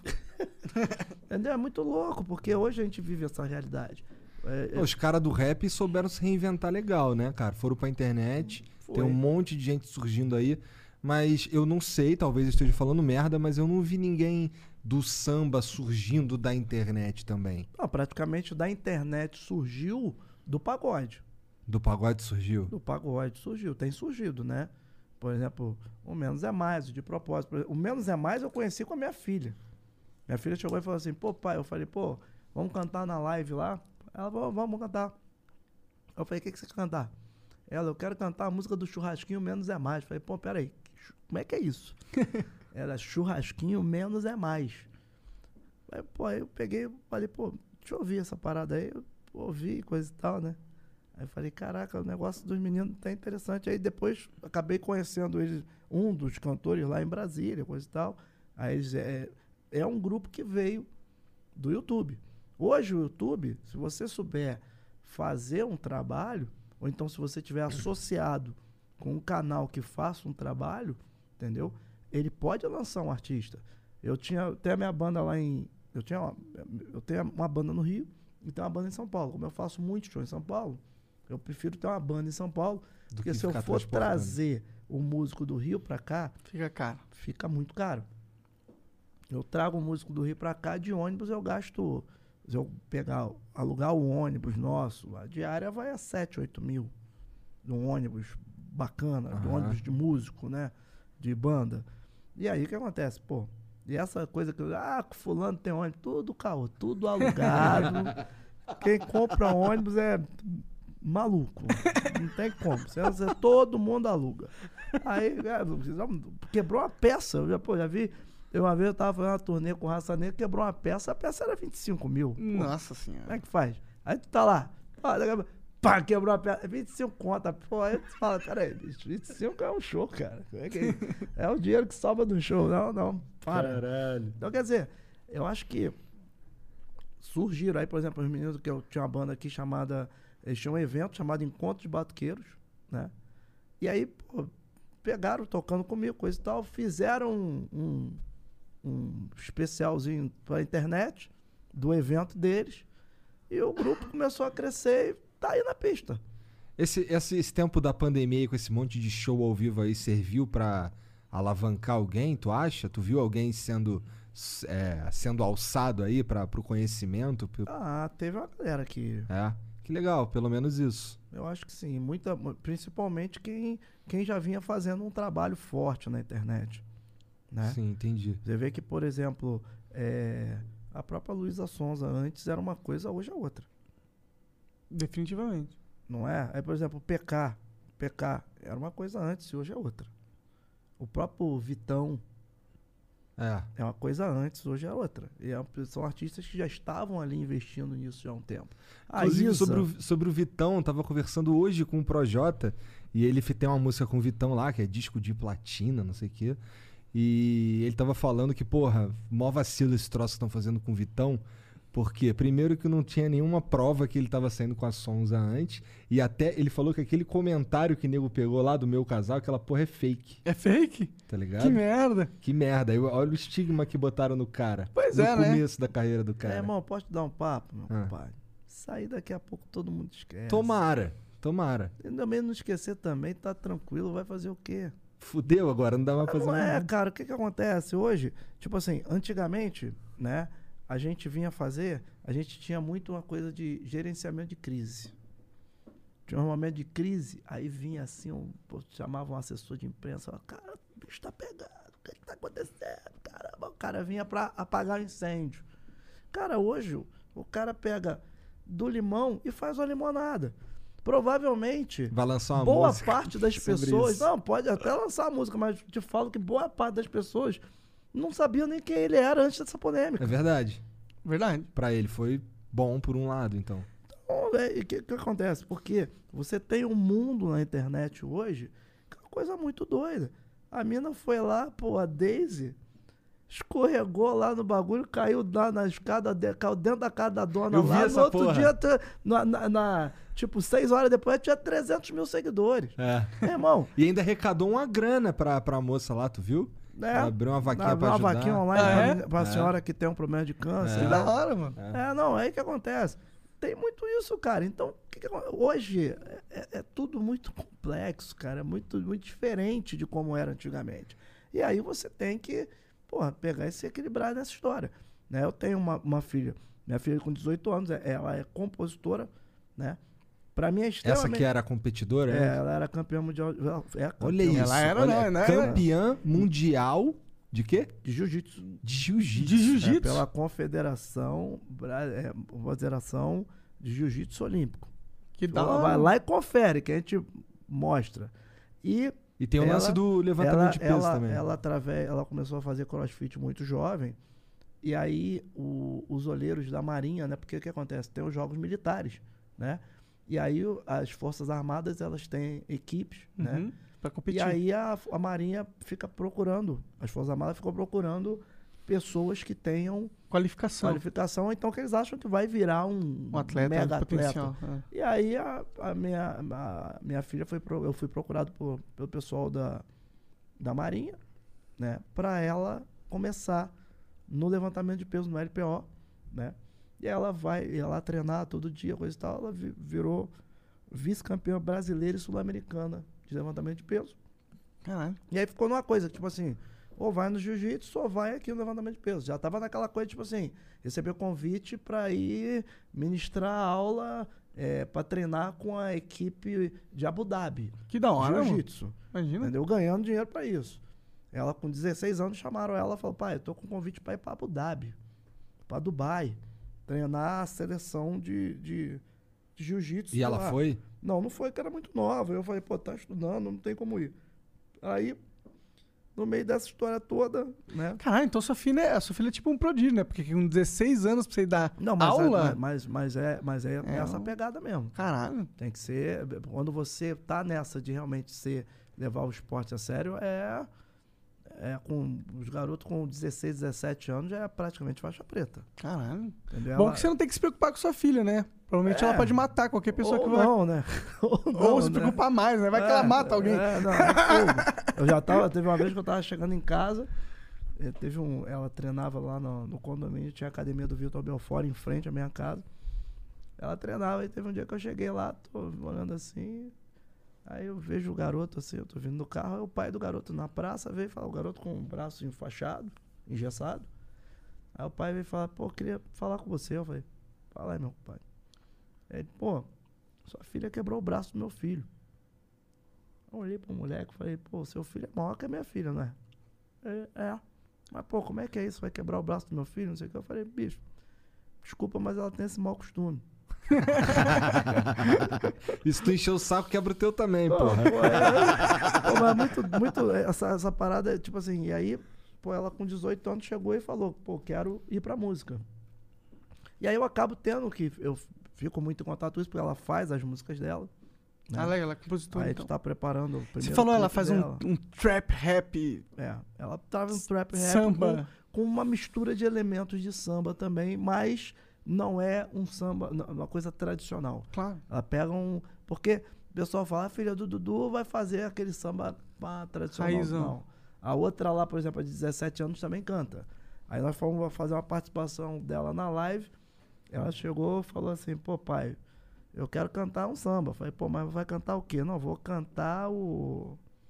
Como é que é o nome daquele. Pô, depois eh, vai ficando velho, vai esquecendo as coisas, mano. Pô, o nome daquele cantor lá do. Esqueci o nome, ele fez um- uma participação no, no Super Bowl com a, com a Beyoncé. Ela fez a versão do cara. No Post Malone? Não, Tô não. viajando. Não, não, antigo, antigo. Antigo, antigo. Que gravou, gravou um clipe em Las Vegas. Que tem aquele clipe dos macaquinhos. Ah, Bruno Mars. Bruno Bruno Mars. Mars. Ela fez uma versão do Bruno Mars em ritmo de samba. E cantando em inglês, com o inglês Padrão. Perfect. padrão. E fazendo todo o balanço do samba. Uhum. Quer dizer, E o que que tu acha desse, do- de- dos grupos que pega, que faz versão de, de música que não é samba em samba? cara, antigamente eu criticava muito isso, mas hoje em dia, sinceramente, compadre, eu já, já aceito numa boa. É. Tem uns, Não pode uns ser japoneses música aí, ruim, já né, viu? bicho? Pô, mas no Japão tem muito samba. Sim, é muito É forte, uma né, coisa cara? absurda. Eu fui no Japão fazer show. Cara, eu cheguei no Japão, aí estamos lá no camarim, não sei o quê. Quando eu entro no camarim, tem um, um grupo tocando e cantando uma música minha que o fundo de quintal gravou. Pare na levada de tanta. Fiquei assim. Aí eu olhei pros caras, falei, pô, bicho, legal, parabéns, coisa e tal. Vocês falam português? O cara olhou pra mim, cara, não falamos português, cantamos português, mas português não falamos. Eu falei, porra, como é que eu vou desenrolar contigo? Ele, como?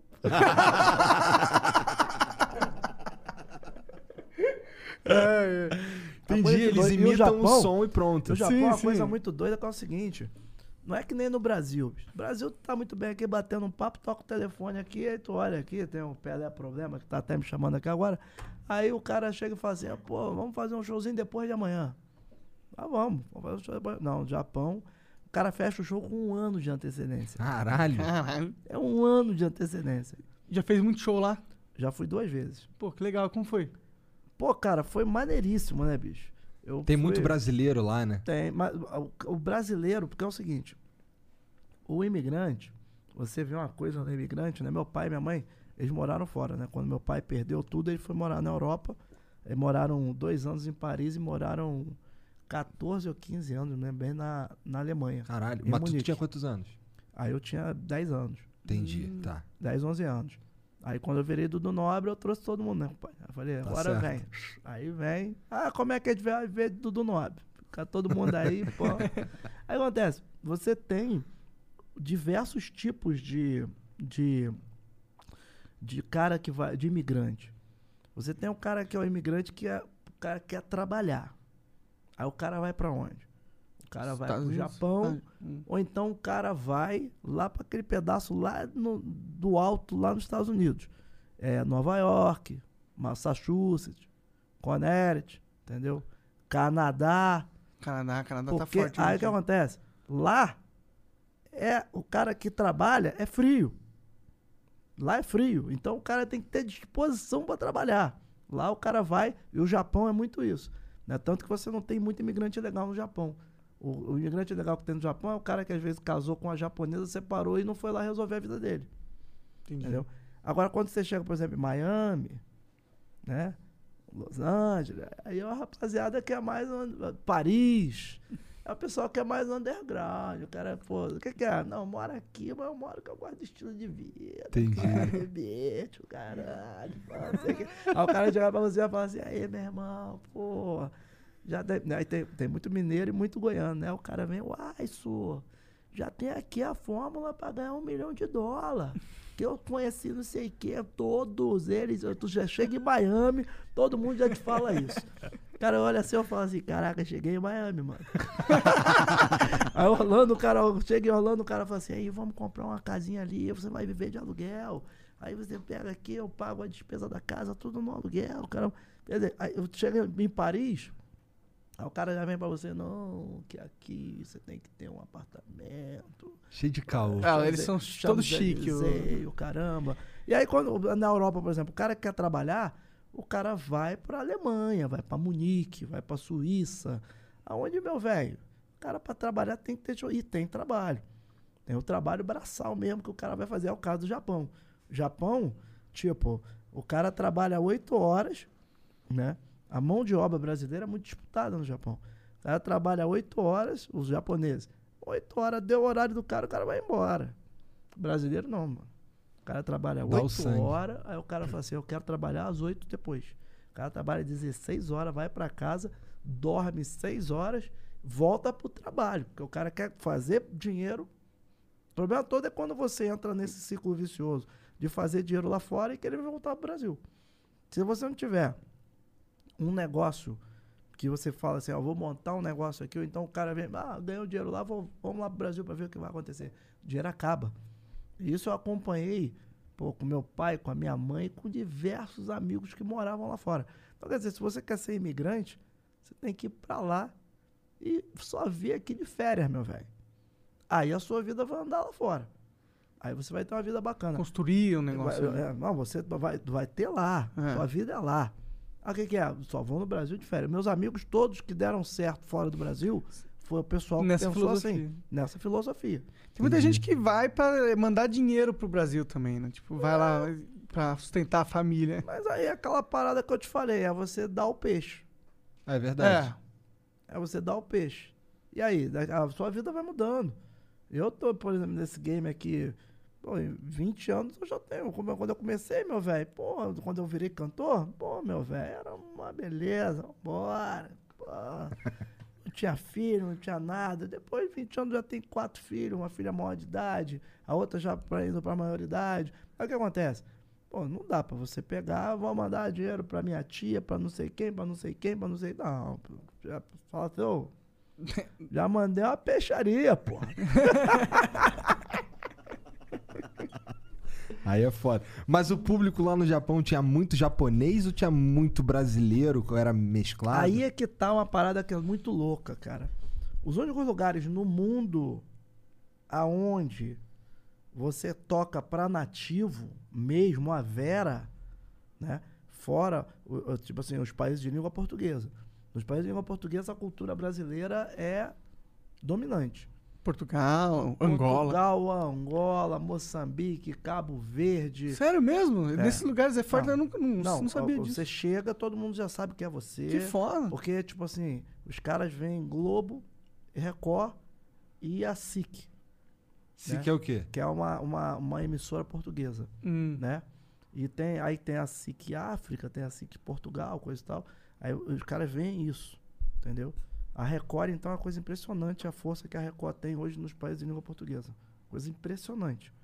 impressionante Nunca parei pra pensar isso, eu não esperava. é, que você, por exemplo, algo que fosse você vai fazer, você faz um, um programa na Record, a repercussão que dá.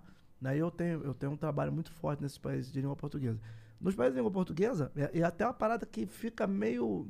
É até uma saia justa pra gente, porque a gente chega lá, os artistas locais falam, pô, a gente consome a música de vocês, a cultura de vocês, mas vocês não consomem a nossa cultura nem a nossa música. É verdade. E aí, pô, eu falo, cara, não é por um problema nosso, é por, por um problema do nosso povo. Infelizmente, o povo não, não vê essa questão. Você vê, por exemplo, quais os grandes artistas é, africanos que as pessoas conhecem aqui? Aqui?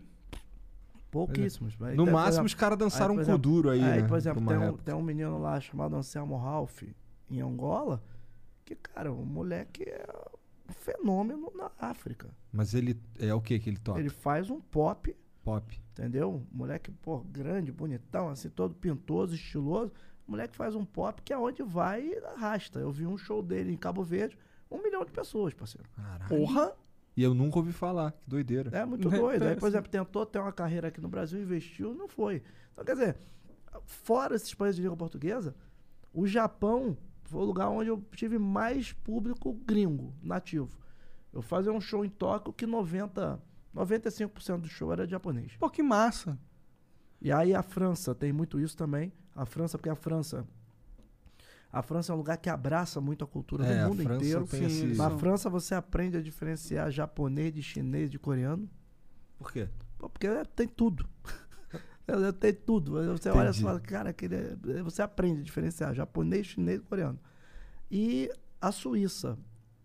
Quando eu fui Suíça? fazer Montreux, eu vi assim o público, porque é um público que o cara que se predispõe a ir para um festival de jazz em Montreux, que é o maior festival de jazz do mundo, o cara já vai com aquela coisa tipo assim, eu quero ver tudo. Sim. E aí você vê gente do mundo inteiro. Você tá tocando ali pra gente do mundo inteiro. E esse é um festival, deve ser renomadíssimo, então. Não, o festival, o festival de Montreux é uma coisa assim fantástica. É tipo é Michael Jackson, todo mundo já fez. Teve um, teve um festival de Montreux que eu fiz lá que na noite que eu toquei, tava eu, Gilberto Gil, Sting, Caralho. George Benson e Ivete Sangalo. Caralho. Muito foda. É, isso é assim, tipo, é uma, é uma cidade, né, na, na Suíça, né? O cara que era o dono do festival, ele era, ele foi um presidente da Warner Mundial.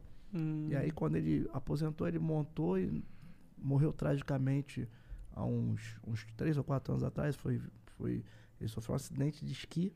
Putz, que droga. E aí faleceu, né? Mas é Alpe Suíço, Alpe Suíço mesmo, negócio. Faleceu com estilo. É. Cusão, né? Cusão. Cancela o Monark. Mas, tipo assim, a- foi aonde eu, tipo assim, toquei.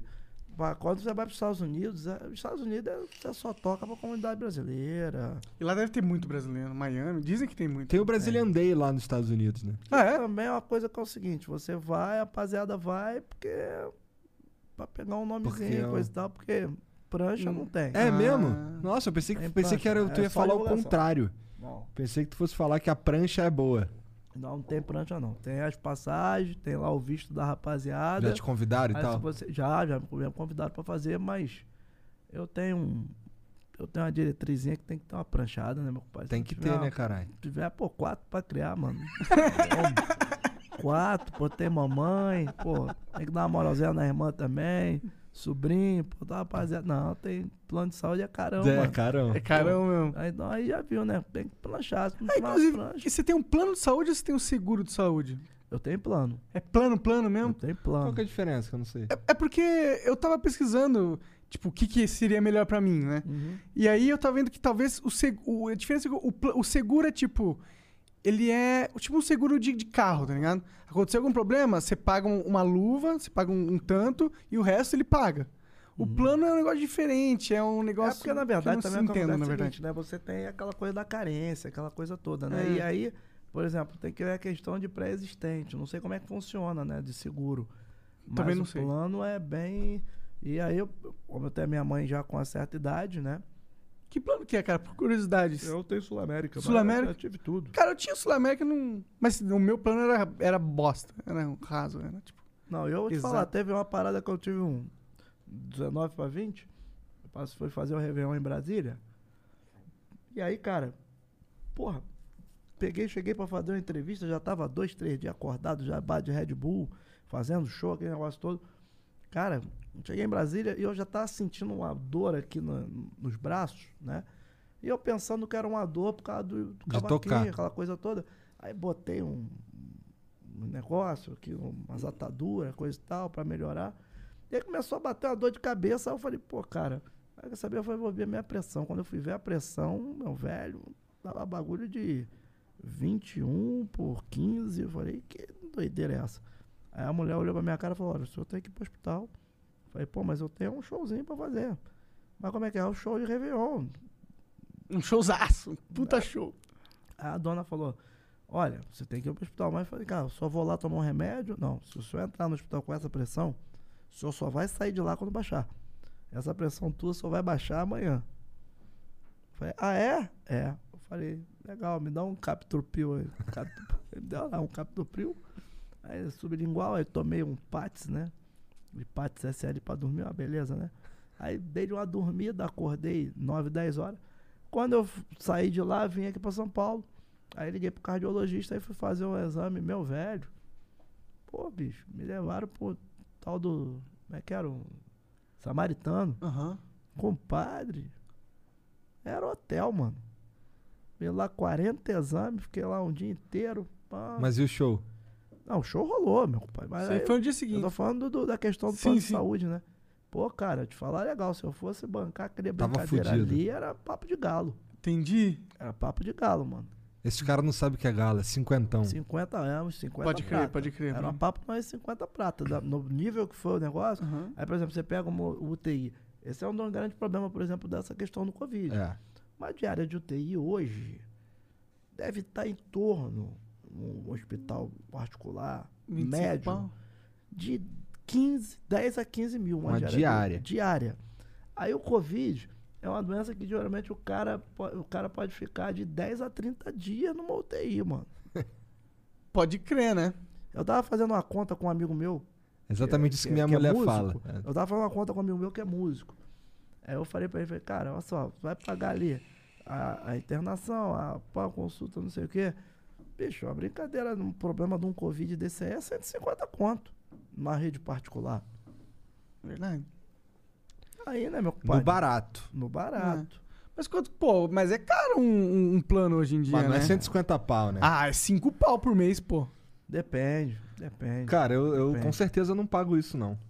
Não, mas um, porra, um plano assim, da hora, tá ligado? Pra você ficar no, no hotelzão de boa, porra. Entendi. Não é, não é barato, não. Diferenciado é um preço, meu pai. Eu É? conheço bem essa história. Por aí que tu morre, né? Eu morro mais pra cima.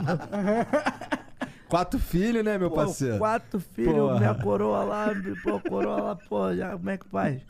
Eu 4, 7, a coroa tá com 7, 2, mano. Pô, aí como é que faz? Pô, Teu pai ainda tá aqui entre nós? Ah, meu pai foi, já se foi, já. É. Mas, pô, meu pai era um cara muito bacana também. E o, e o Jorge, cara, como é que é a convivência com ele? Cara, a gente não tem mais tanto um convívio, a gente convivia mais quando era mais novo, né? É. Quando a gente era mais novo, ele morava lá com a minha, na casa da minha mãe. A mãe dele morava lá também, minha tia Sula. A gente convivia quando era mais novo. Mas é um cara também super bacana, um cara que, poxa, né, a gente tem uma vivência de rua, né? A gente viveu na rua, né? A gente cresceu na pista aí praticamente, né? Isso te dá uma, uma vivência, né? O Jorge é um cara que é um cara que faz um sucesso mundial. É. Jorge é um cara que, pô, tipo, chega lá em Los Angeles, as pessoas conhecem o Jorge Uma pelo voz lado, forte pra mas caralho. conhece ele pelo lado do ator dele. É mesmo? Ah, é? Isso aqui é muito surreal. O Jorge, Jorge ele veio de um trabalho de ator no Cidade de Deus. Aham. E o Jorge fez um sucesso de fora pra dentro do Brasil. Interessante isso, né? O que nem a Jorge- Alice Braga. Alice É. Braga também. A- a- a- o Jorge, ele começa fazendo uma parada na França, musicalmente falando. Depois ele vem pra cá e quando ele faz aquele negócio com a Ana Carolina, ele dá aquela Explode. explosão, É. né? E aí, pô, paralelo a isso, os filmes, coisa e tal, é um, é um puta ator, bicho. O trabalho que ele fez agora no Netflix aí, que vai ter uma segunda etapa, né? Eu tô por fora, o que que é? Ele fez um- um- um- uma, uma série no Netflix, né? Da história do PCC. Tô por fora, interessante, não Até sabia. vou ver no Netflix aqui o nome da série pra você ficar Vê por vê dentro. vê meu que eu tô por fora. Mas ele, o Jorge tem um. Eu, eu acho que eu um vi essa série também. consistente. O trabalho dele é assim, é um cara que, e musicalmente falando também, é um, é um cara diferenciado, um cara que eu tenho uma admiração, não somente por ser meu primo, mas também pelo, pelo, pela história que ele está construindo dentro da música, né? Eu acho que é uma história muito bacana que ele está fazendo. E, pô, ver assim, um dos nossos assim fazer um. Irmandade, trabalho- né? Um negócio assim, É Irmandade. Irmandade. Irmandade. Irmandade? É o nome da Vou dar uma série. olhada. Vou dar uma olhada. Muito bacana, assim, muito legal. E ele trabalha de uma maneira assim, né, muito, muito intensa, né? Muito. Uma parada muito legal. Ele é um malvadão lá, não é? Ele é o, o líder, né? É o, li- o É líder da. líderes, né? E f- É. ele conta a história do início, né? Do, do PCC, PCC. Que é uma parada bizarra, né? É, na verdade, eu li o livro, né? Tu leu? Eu li o livro, né, que conta a história, fala muito como é que foi, coisa e tal, o início do negócio todo, assim. É um livro até bem interessante, assim. Eu Qual é o nome muito. do livro? PCC? A história? É, é, PCC é uma, é uma parada assim. Esse negócio de, de, de Criciúma, Criciúma, Ciúma, não... Criciúma. É, é coisa do PCC também? Ah, eu já não sei, né, Eu meu também não Ah, sei. porra. Ah, não sei, só jogando conversa eu também fora não sei. mesmo. É. Também cai tudo na conta dos caras, pô. Deixa os caras fora um pouco. Cadê os ré? Cadê os outros? né? Tem um- vários grupos, né? Tem o Comando Vermelho também. É, tem, lá no Rio lá tem vários. Nordeste deve ter, eu não conheço o do Nordeste Nordeste. também é um negócio doido, Eu cara. não gosto doido. né? É, tem o, lá no Rio tem o Comando Vermelho, tem o terceiro comando, né? Tem as milícias, Tem tem o ADA. Ainda o ADA, né? Mas Hum. o ADA só lá no- na região de Padre Miguel que tem agora. né? É. E aí quando você vai pro Nordeste, pro Norte, no Norte você tem a família do Norte. Que é uma- FDN, Hum. né? Que é, tá- o negócio lá é chapa quente. E aí você vai vendo, né? Por exemplo, no Sul também tem outras facções. E na, no Nordeste, né? Você vai vendo que realmente é o, o crescimento desordenado é uma coisa muito doida e a falta de oportunidade das pessoas, É né? foda. Teve um dia que eu fui fazer um passeio de bugre, né? Lá em Natal. Aí eu peguei e vim pela orla, né? Aquela coisa do bugre bonitão, orla, não sei o que. Aí tô olhando ali os prédios, né? E aí, como é do samba, né? Os caras já começam a ficar mais soltos, né? O cara, pô, atrás do prédio ali, compadre, ali tem as favelinhas, caramba. Eu falei, então vamos por dentro das favelinhas, compadre. Bagulho é doidão.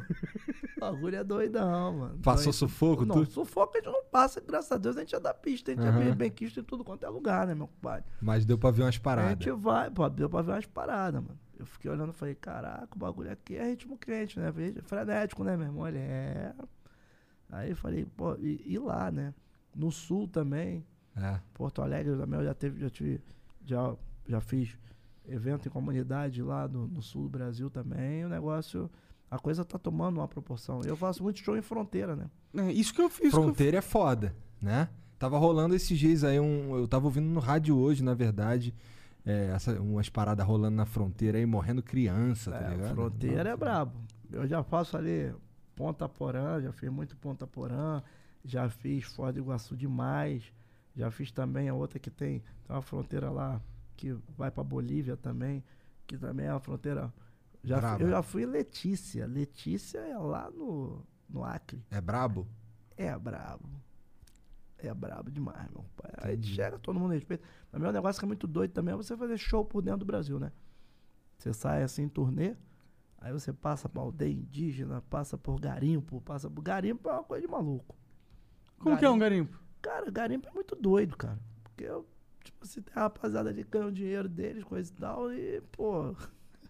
tem a galera que tá ali sonhando ali no garimpando ali no dia a dia ali, meu E pai. é isso. E aí toma ali cachaça de noite. E tome garimpo no dia Toma seguinte. garimpo no dia seguinte, tu vai vendo os caras sonhando, coisa e tal. coisa Será que eles conseguem pegar uma grana? Eu não manjo muito de garimpo. Cara, o cara vai pegando aqueles pontos, aquelas pontinhas de ouro ali, né? De vez em quando um dá um, acerta um malote. Aí Pega o uma cara, pepitona. O cara acerta um malote, aí bota uma prancha, um dinheiro. Mas o problema é que o garimpo hoje tá muito industrial, né? Eu peguei a época de garimpo. Das antigas. É, O cara pô, que garimpava Carajás, Carajás lá. Na pô, na né, no, no, no bagulho de Serra Pelada. Não cheguei aí na Serra Pelada, mas f- fui no entorno, né? Porque no estado do Pará ali eu fiz tudo. Já fui a todos os lugares do Pará. Nossa, isso deve ser loucura da vida de um músico, né, mano? Sair viajando assim. Ah, muito doido. Você pegar a Transamazônica. Qual, qual foi E o- embora. os rolês mais da hora, assim, da, Ah, que já, sente? tive, já tive uma turnê que eu fazia com eu e Raça Negra. Cara, que a gente fez 40 shows em 45 dias. Caralho. A gente começou em Teixeira de Freitas, que é na Bahia. Subiu, foi embora. A gente vai passando tudo. Vai passando lá aí no fim de seu quê? Propriar, aí depois tu passava lá, por exemplo, tem o polígono da maconha, né? Souza, Salgueiro, Patos, Arapiraca, né? Que é uma região onde é o berço do cangaço moderno na, no Aham. Brasil. Pode crer, É pode isso que crer. você vê em Criciúma, lá já tem, ó. Muito e aí, tempo. tipo assim, aí o cara chega, o cara da- tu tá vindo no ônibus assim, aí o cara olha pra você, pô, a primeira, quando a gente pegou, a gente pegou um mega ônibus, aí eu falei assim, não, não, não identifica o ônibus não, meu irmão. Porque muita gente acha assim, um artista identifica aquele ônibus ali, que o cara quer aparecer. Não. Quando você vai pro norte, nordeste, você tem que identificar. Pra Porque não se você não problema. identificar, os caras vêm e rende. Entendi. Em caso de banda famosa, o cara vem e rende, renderam a banda, a banda com pô, bailarina famosa, o cara, ah, fulano, é vocês, é, dança aí pra nós aí.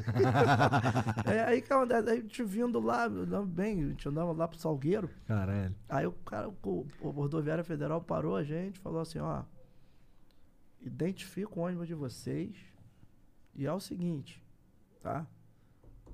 Deu sete da noite, escureceu, para no primeiro posto e dorme, não vai pra estrada. O polícia falou isso pra gente lá. Caralho. Melhor Aí- obedecer, aí né? parou, quando parou, aí já mandamos adesivar o ônibus. Abre aí, ficou aquele Dudu nome. É, Bem chamativo. é bem chamativo. porque ele falou, ó, vão roubar o ônibus de vocês. Já estavam falando, já tá vindo um ônibus aí de, de oito eixos, caramba, aí, pô, vamos.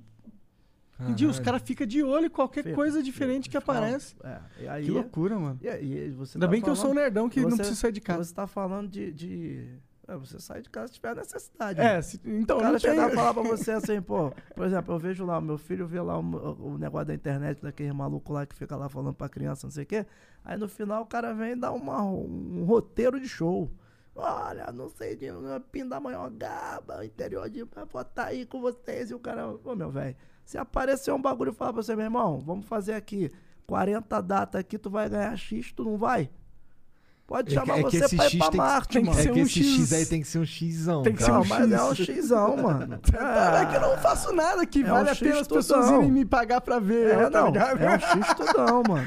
Aí chegar e falar, você chegar e falar pra você assim, falar assim, ó, vamos fazer um roteiro aqui, tu vai fazer aqui 20 cidades aqui, e cada cidade tu vai ter a possibilidade de montar um estúdiozinho desse aqui pra você fazer o teu podcast. Tu não vai? Hum, aí já fica bem mais interessante. Ah, mas é que eu tenho que desistir do meu sonho aqui, né? Não, não necessariamente. Eu só. Como que eu vou viajar e fazer o flow ao mesmo tempo? Ah, um mesinho da gente Mano, fazer um flow na faz estrada. O, faz o flow na estrada, já foi. Imagina, cara. é verdade. né? Hoje você consegue. Eu tava conversando com eles aqui hoje. Falei, pô, cara, eu lembro uma vez que foram fazer um ao vivo do Faustão lá em casa. Meu irmão, mas veio carreta, Mas veio. por que, que eles foram fazer na tua casa? É uma parada que tinha lá que ia fazer ao vivo lá em casa. Aí falaram, aí veio carreta, porque antigamente, pra você fazer uma parada dessa aqui, era o mundo. Era muitas Era equipamento. Muita, muito equipamento, muita coisa. Isso também é uma coisa que, por exemplo, Facilitou, hoje, né? as grandes empresas, a televisão, de uma maneira geral, ela tem que se, tem que, tem que se reciclar. Por quê? Você chega aqui, a gente tá aqui, uma, duas, três, quatro, tem um- uma câmerazinha ali também. Temos cinco câmeras aqui, o amigo fazendo a edição aqui, vocês dois, eu, meu produtor e o outro amigo que vai e volta ali, e acabou.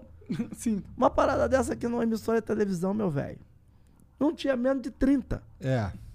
A gente viu lá no programa do Danilo lá, tem uma, fica uma galera lá, umas câmeras enormes, grande pra cá, luz de tudo quanto é lugar. Agora não, por, exemplo, chegou aqui, tu botou todo esse equi- equipamento aqui em duas cases, Acabou. irmão. Põe no ônibus, Dá vai, pra embora. vai pelo vai Brasil embora, inteiro. meu irmão. né? Ah, o que, que é? Ó, só precisa de internet. É, esse é o problema. Internet satélite bom. Ah, mas aí você, pô, com esses telefones satélite, tudo isso que tem hoje, É, pô. verdade. Eu quero que o Elon Musk solte os mísseis lá logo e tenha internet global. o sonho do cara é morar no meio do mato. Pô, cara, mas é muito complicado, eu não consigo não, mano. Morar no Pô, meio eu lá. queria morar no meio do mato Eu também. não queria não, mano.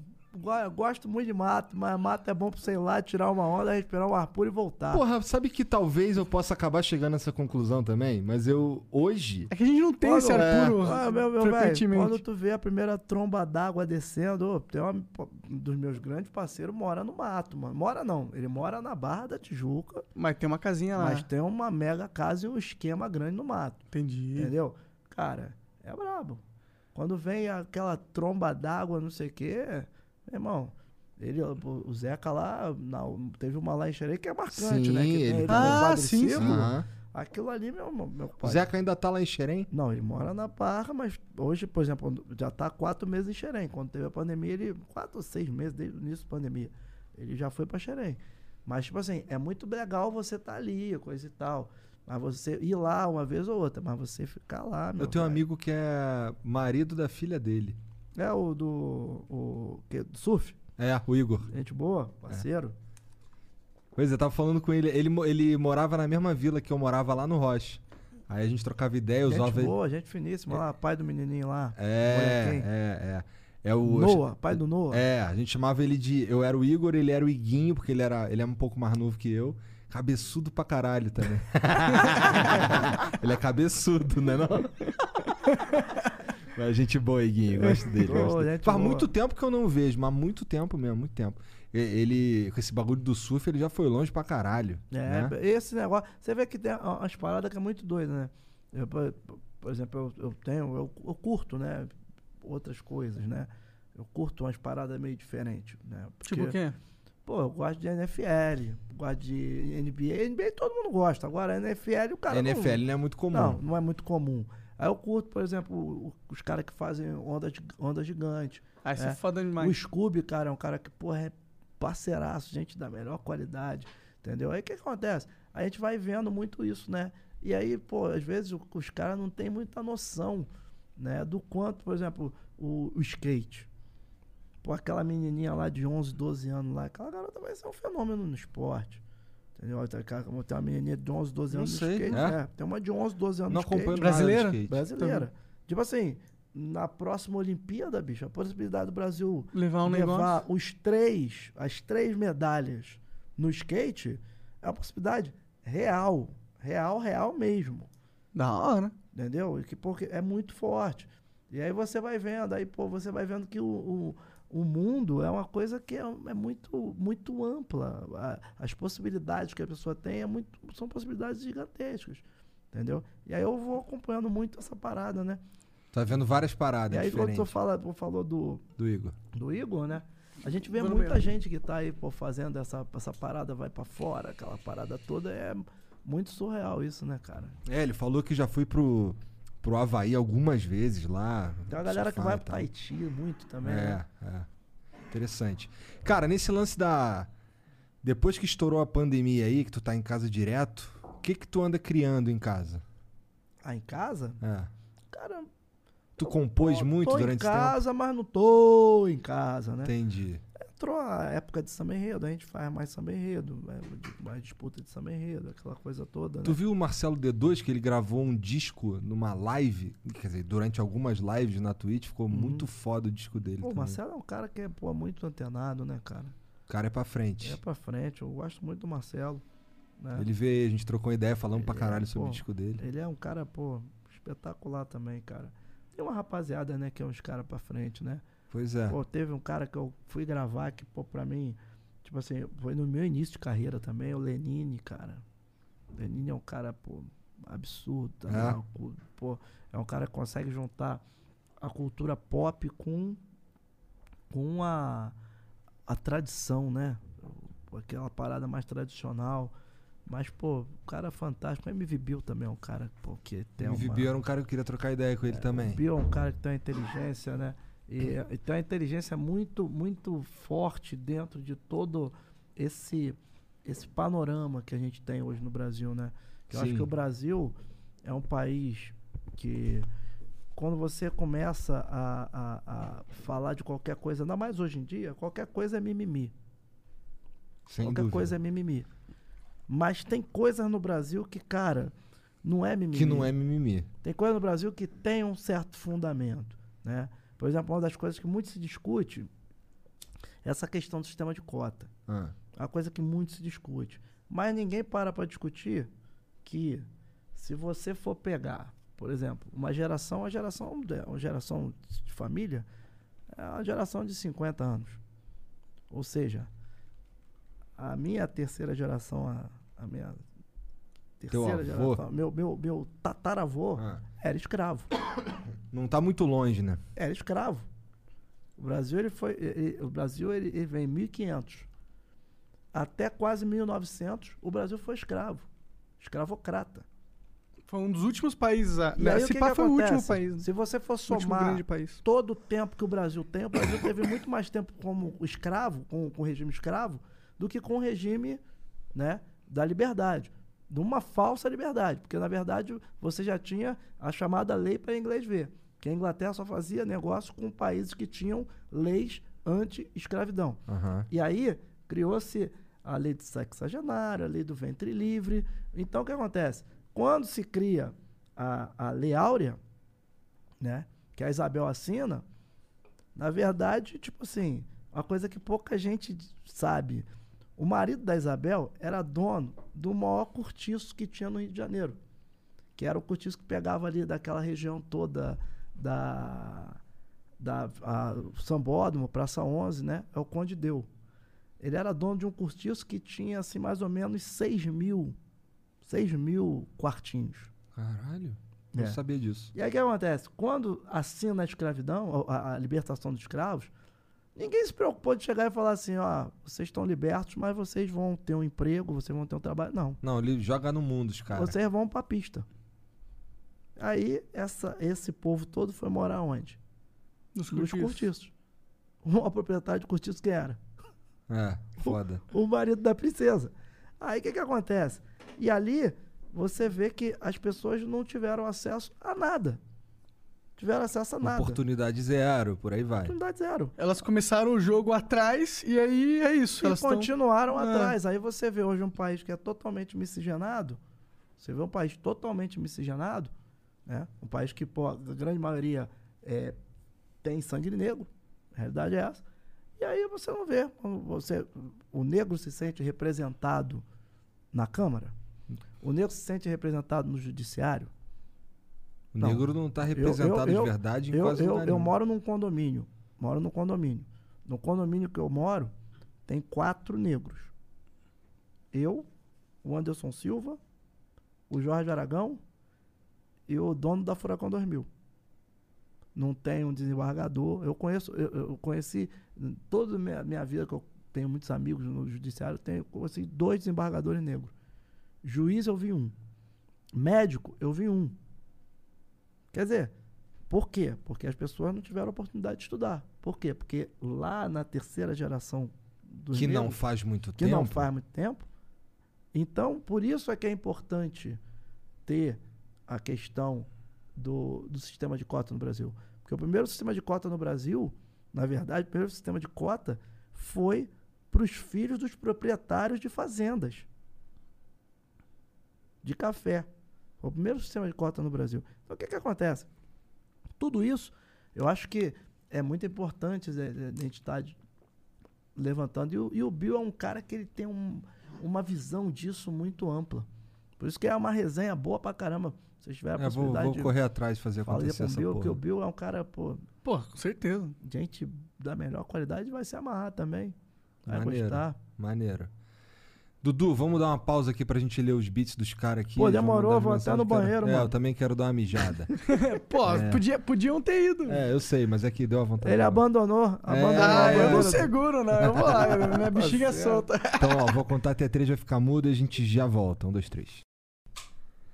Estamos de volta, vamos ler os beats junto com o Dudu Nobre, grande. Deixa eu pegar aqui, vamos lá. E aí, meu compadre? Manda ver aí. Vou manda, mandar Que- que- ver. que- Mandar um abraço aí com a minha assessora. Manda. Manda um abraço aí, vai. Mandar um abraço aí pra Bel aí, show de bola. Valeu, Abel. Ah, e pô, tem que mandar um abraço aqui pro meu sobrinho, o Yannick, rapaz. Yannick é um dos grandes nomes aí da nova geração do rap aqui. Salve, Maneiro, Yannick maneiro. Muito aí. bacana, ele fez um, um trabalho lá. Na verdade é o Joclin. Joclin. É, quando eu chego lá no aeroporto, o é moleque vem, o moleque vem. E detalhe, já me deu uma trava aqui, né? Que os amigos dele falaram aqui, pô, teu tio tá falando de rap e não falou de tu. E lá. Aí mandou aqui pra mim, tá vacilando aí, hein? Oi, Yannick, vem lá, hein? Yannick fez um, um trabalho muito bacana, Coreto, né? Tá ele, Orochi, tem uma galera lá, né? Massa. E aí, pô, eles fizeram um clipe lá na Praça da Bandeira, mano. Pô, um clipe maneirão. Maneira, letra. Na Praça da Bandeira ou na Rua Ceará, não, cara? na Praça da Bandeira, não foi na Rua Ceará, não. pô. Aí tu vai deixar meu, meu sobrinho mal, Rua Ceará, mano. Rua Ceará é do nosso tempo. Rua Ceará é do nosso tempo. Rapaz, tu sabe que eu tocava com o Almig Neto, né? Ah. Eu toquei com, comecei a tocar com o Almig Neto quando eu tinha 13 anos de idade. E o ponto de encontro da banda Almig Neto era na Vila Mimosa antiga. Que onde que era? Que era onde é o- aquele centro sul-americano, Sul-América. Tô ligado. Então, ali era a quadra da Start Sá, né? E ali do lado era a Vila Mimosa. E aí, Ali é cara, Estácio, né? Agora é, Cidade é, Nova. Agora é cidade. ah, já era cidade nova ali, Já, mais ou menos, né? é. Que tinha, tem um prédio ali da prefeitura que é o. Piranhão, Aham. né? E ali era, era a Vila Mimosa. Aí, o ponto de encontro. Não tem mulher não, né, meu pai? O ponto de encontro da, da banda, a gente chegava ali, aí o Almir ficava lá no final, que tinha uma sardinha frita ali.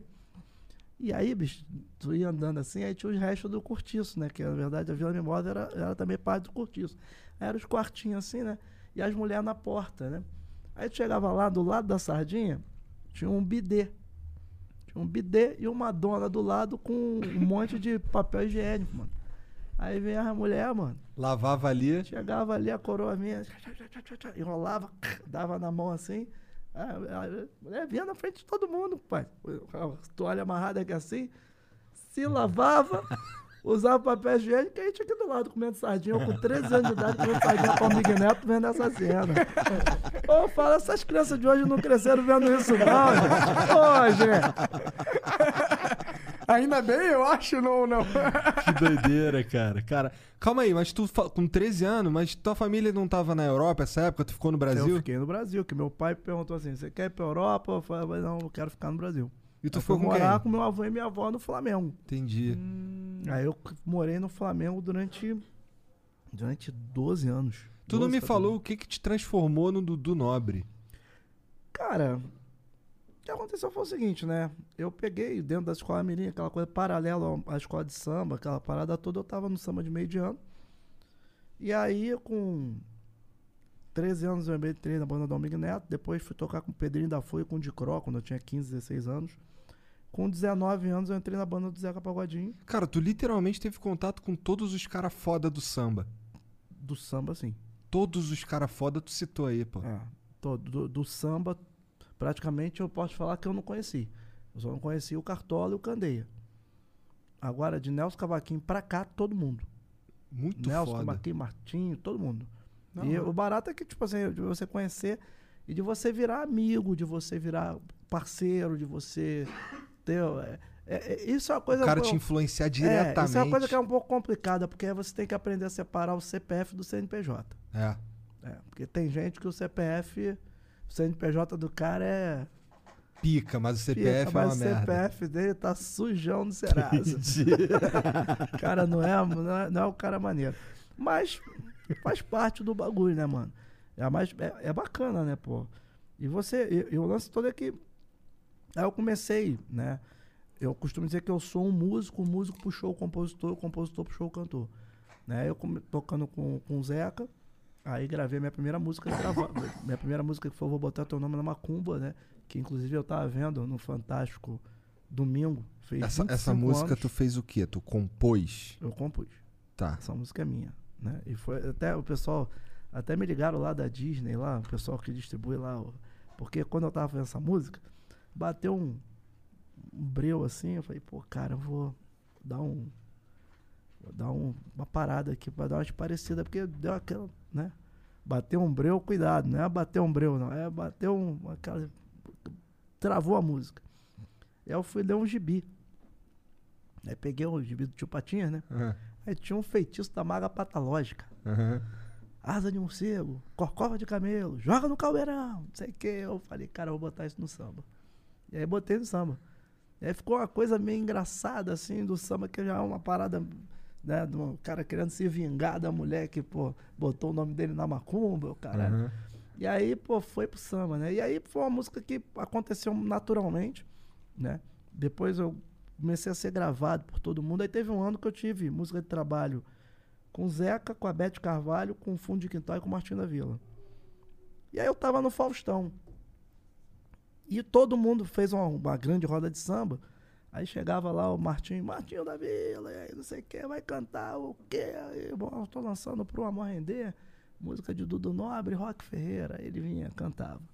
Aí vem a Beth Carvalho lançando o CD ao vivo dela. E aí, Beth Carvalho cantar o quê? É com toda essa gente, música de Zeca Pagodinho, Dudu Nobre Beto Sem Braço. Aí veio Fundo de Quintal, levada desse tantã, Dudu Nobre e Luiz SP. Aí quando veio o Zeca, posso até me apaixonar, e, o- e, o- e o, e o Fausto, que o Fausto veio de rádio, né? Fausto dava, dá moral pro compositor, né?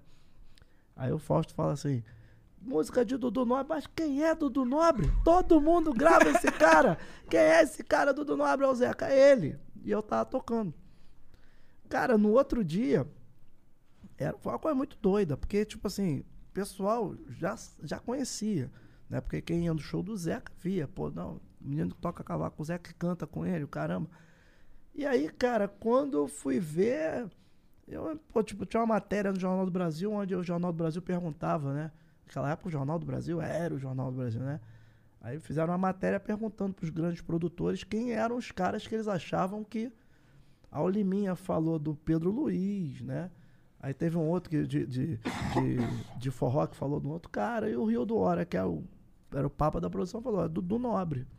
No samba, o cara que eu acho que vai ser o cara é Dudu Nobre.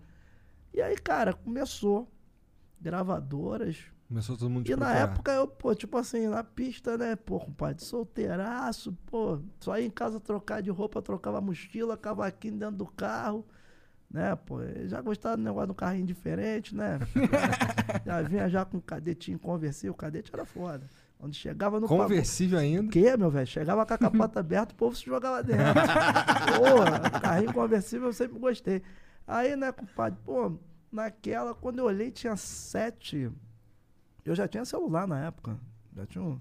Já tava bancando um celularzinho, pô, bonitão. Entendi, um né? startupzinho. Ah, pô, que? Startup, Samsung Voice Servip, aquelas Caralho, paradas, mano. aí Ah. Aí, né, compadre, pô. Ué, então isso não faz nem. O quê? 2008, 2009? Não, isso é, é- foi. Eu, eu lancei meu primeiro CD em 99, pô. Cara, Samsung Voicer já tinha Ah, não, época? foi 2000. Samsung Voice foi 2000, 2000? 2001. É, tá.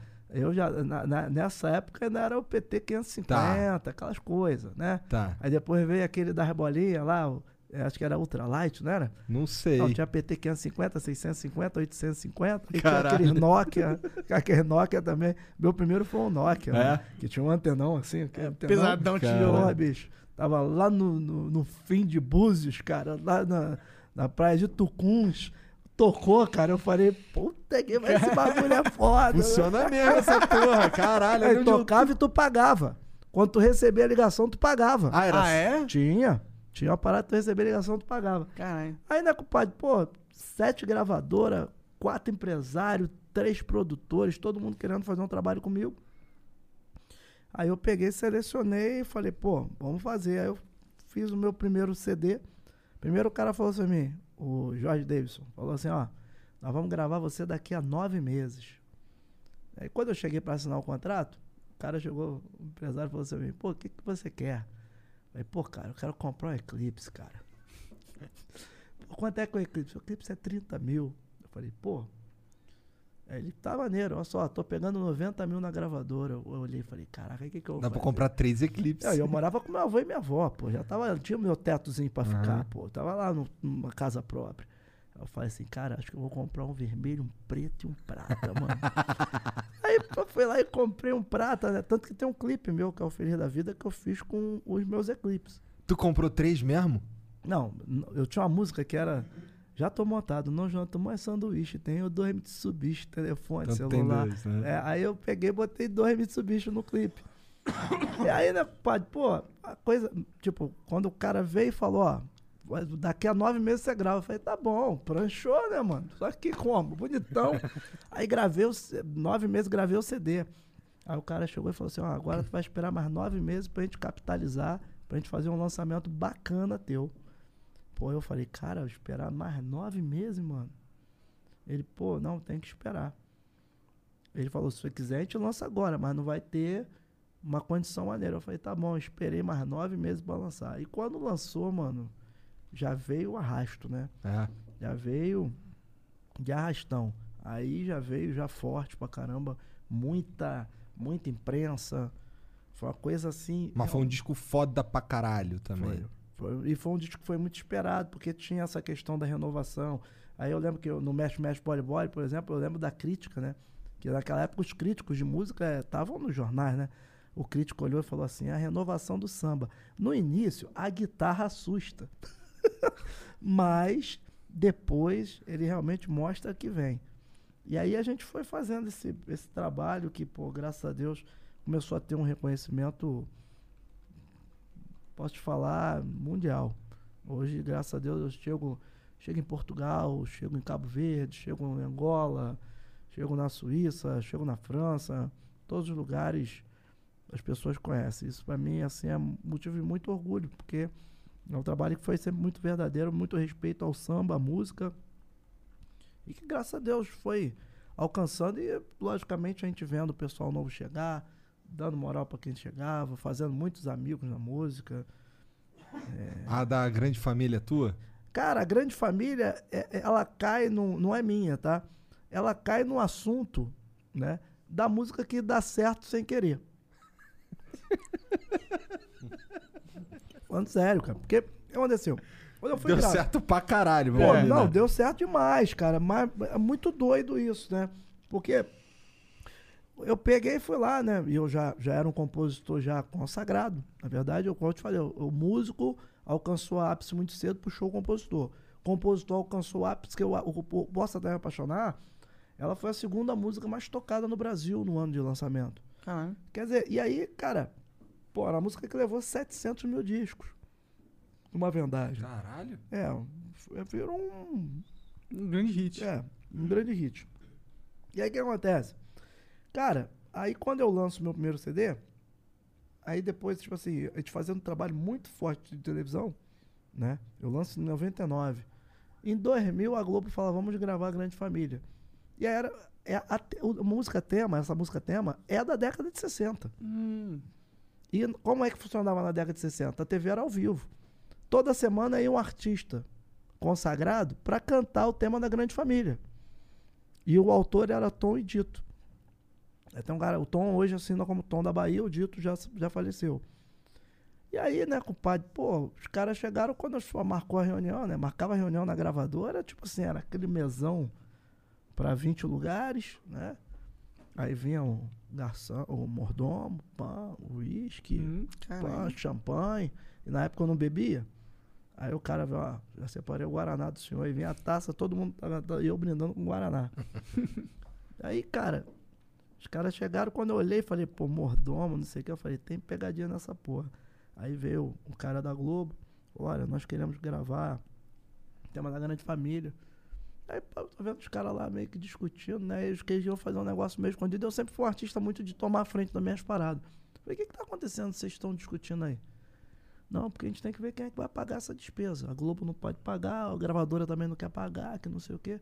E antes de ir, eu falei com a minha, minha avó, falou assim pra mim, pô, vai ter a grande família, a gente acompanhava a grande família. Aí eu falei, quanto é que vocês estão falando dessa despesa aí, dessa discussão aí que vocês estão tendo aí? Aí o cara, não, ele tá falando da despesa de 20 mil. Eu era da BMG, eu, "Pe- peraí, peguei o telefone, liguei pra Universal, para pro meu editor que era da Universal. Aí, compadre, ó, tem uma oportunidade aqui, me dá um adianta, um advance de 20 mil. O cara, não, não, tranquilo. Tô mandando pra tua conta agora aí, depois tu assina o contrato. Falei, legal. Eu falei, "Shh, deixa que eu pago. Ó, moral. por que, que você quer fazer? São seis episódios. Eram seis episódios. Seis, seis ou oito episódios. Falei, quero fazer porque a minha avó falou que gostava da grande família, então eu vou cantar a abertura pra ela. Legal. E aí gravamos aquele negócio. Aí, passou um, ah, seis, oito, oito episódios, virou seis meses, que virou um ano. Depois virou dois anos, virou três anos, virou quatro anos. E tua voz direto na É, TV. Aí, aí che- eu tinha um vizinho meu, que ele era o diretor, junto com o Hans Donner, né? Era o cara que cuidava, né? Seu Newton. Seu Newton cuidava daquela, da- daquele visual da abertura, né?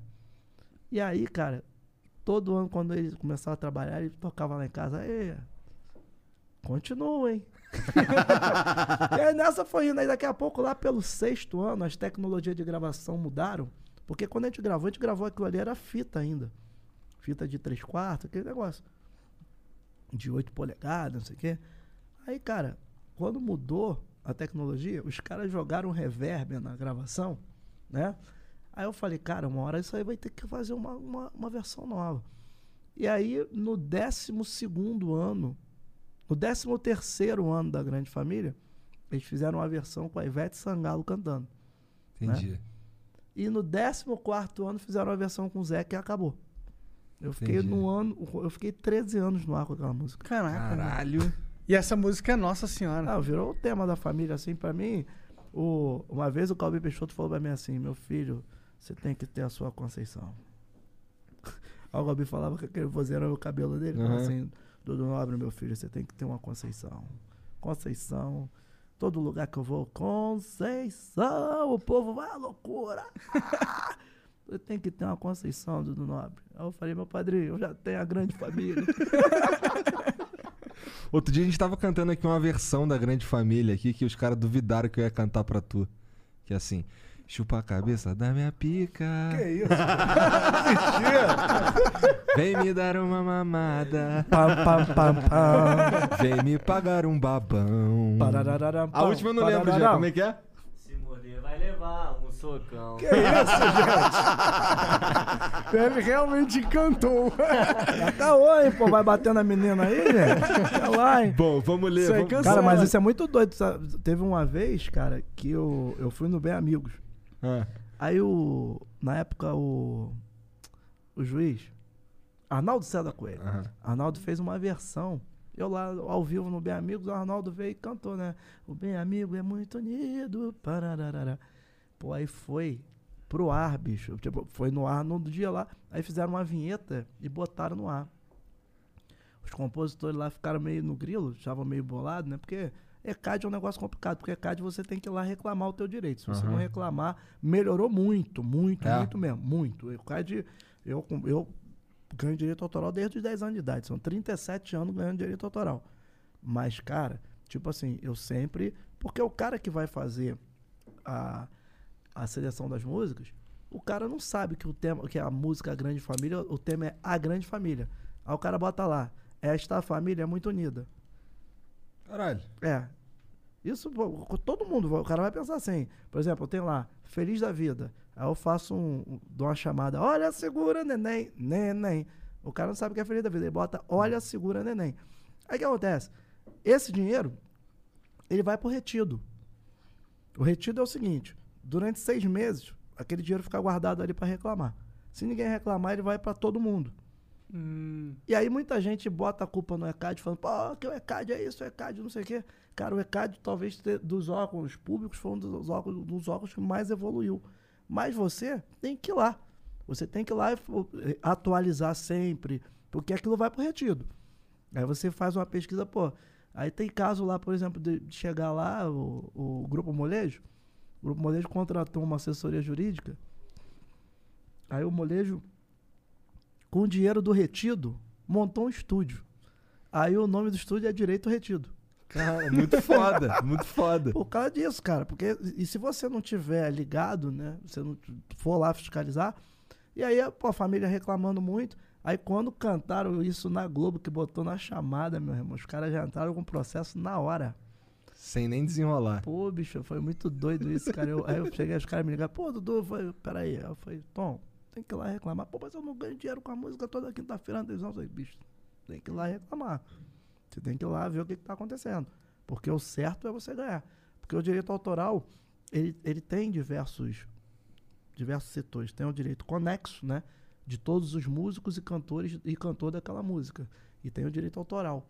E aí você tem que reclamar isso. né? Cada um leva um pedaço. A, a, a sociedade arrecadadora leva um pedaço. A editora leva um pedaço de 25%. A gravadora leva um pedaço. O produtor fonográfico, que é o dono da faixa, ele leva o maior pedaço da história. Entendi. Mas você tem que estar ali De olho. de olho, porque senão. Até você- porque vem, fica, acaba Porque ficando... tem alguém de olho, né? É, aí, tipo assim, aí, se você não. O dinheiro fica ali no retido. Daqui a pouco ele vai pra todo mundo, perdeu, perdeu a vez. Louco esse bagulho do molejo, não sabia. Interessante. Bom, deixa eu ler essa porra aqui o mais rápido possível que tu quer ir embora também. Eu tô tranquilo, meu compadre, só vou mandar um rango daqui a pouco aí. Tá.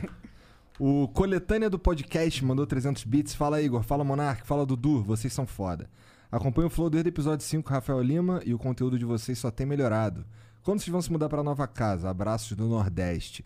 Valeu, cara. Um abraço aí pro Nordeste. A gente deve se mudar pro ano que vem. É, janeiro. Janeiro. É. Pô, mas tá tão maneiro aqui, cara. É porque a gente vai fazer vários outros estúdios, nós vamos fazer vários outros programas. Então precisa de um Ah, lugar vai maior. ter um. Vai ter um negócio, né? É. Vai ter Ah, um uma delta pra cima. é. Uma expansão, delta, É. deltinha, Deltinha, deltinha, na frente, de- né? de leve, de leve. É isso aí, pelos flancos, né, querido? O DMR Underline Ridan mandou 300 bits. Olá, Igor Monark e Dudu. Gostaria de saber a opinião de vocês do Dória tá tomando a frente na vacinação no estado de São Paulo. E se isso pode ser o primeiro passo para a independência entre os estados. Cara, eu vi uns memes só, tá ligado? Vi uns carioca falando assim, sempre soube que era bolacha. vi nada, minha mulher que me falou essa porra aí. Falando, contando do. Porque parece que aqui os caras vão vacinar mais cedo, porque o Dória tá tomando a frente, sei lá. É, mas a Anvisa não tá liberando É, também. Anvisa Na tá verdade, Tá- tem uma discussão, né? Tem uma discussão na questão da vacina da Coronavac, né? Uhum. E é, o governo não quer liberar, porque É parece da que China, não sei é o quê. da China Não e tem tem, uma história ali, que não né? tem resultado. Aí tá tendo essa discussão também. Tipo assim, eu acho, tá?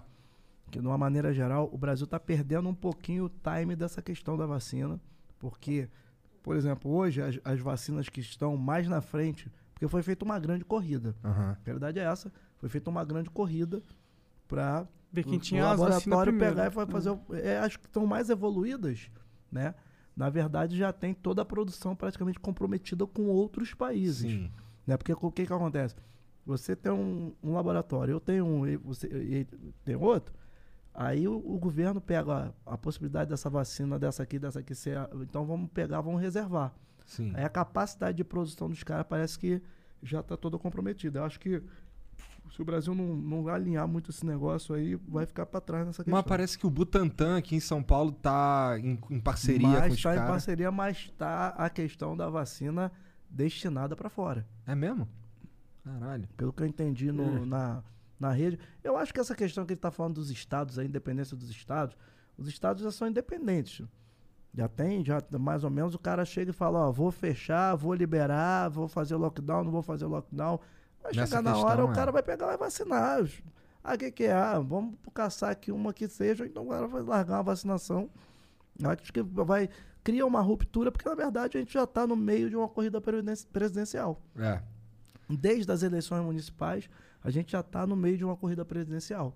né? Então, quer dizer, é, tem que ver, né, meu compadre? E também é aquela coisa, né, meu compadre? Nessa questão toda aí vai também ter a, vai ter a farra da vacina, meu compadre. Pode dar Pois ruim é. para muita gente. Pois é, pois é. Ah, então esse, esse, esse- essa faceta do Brasil é entediante, cara.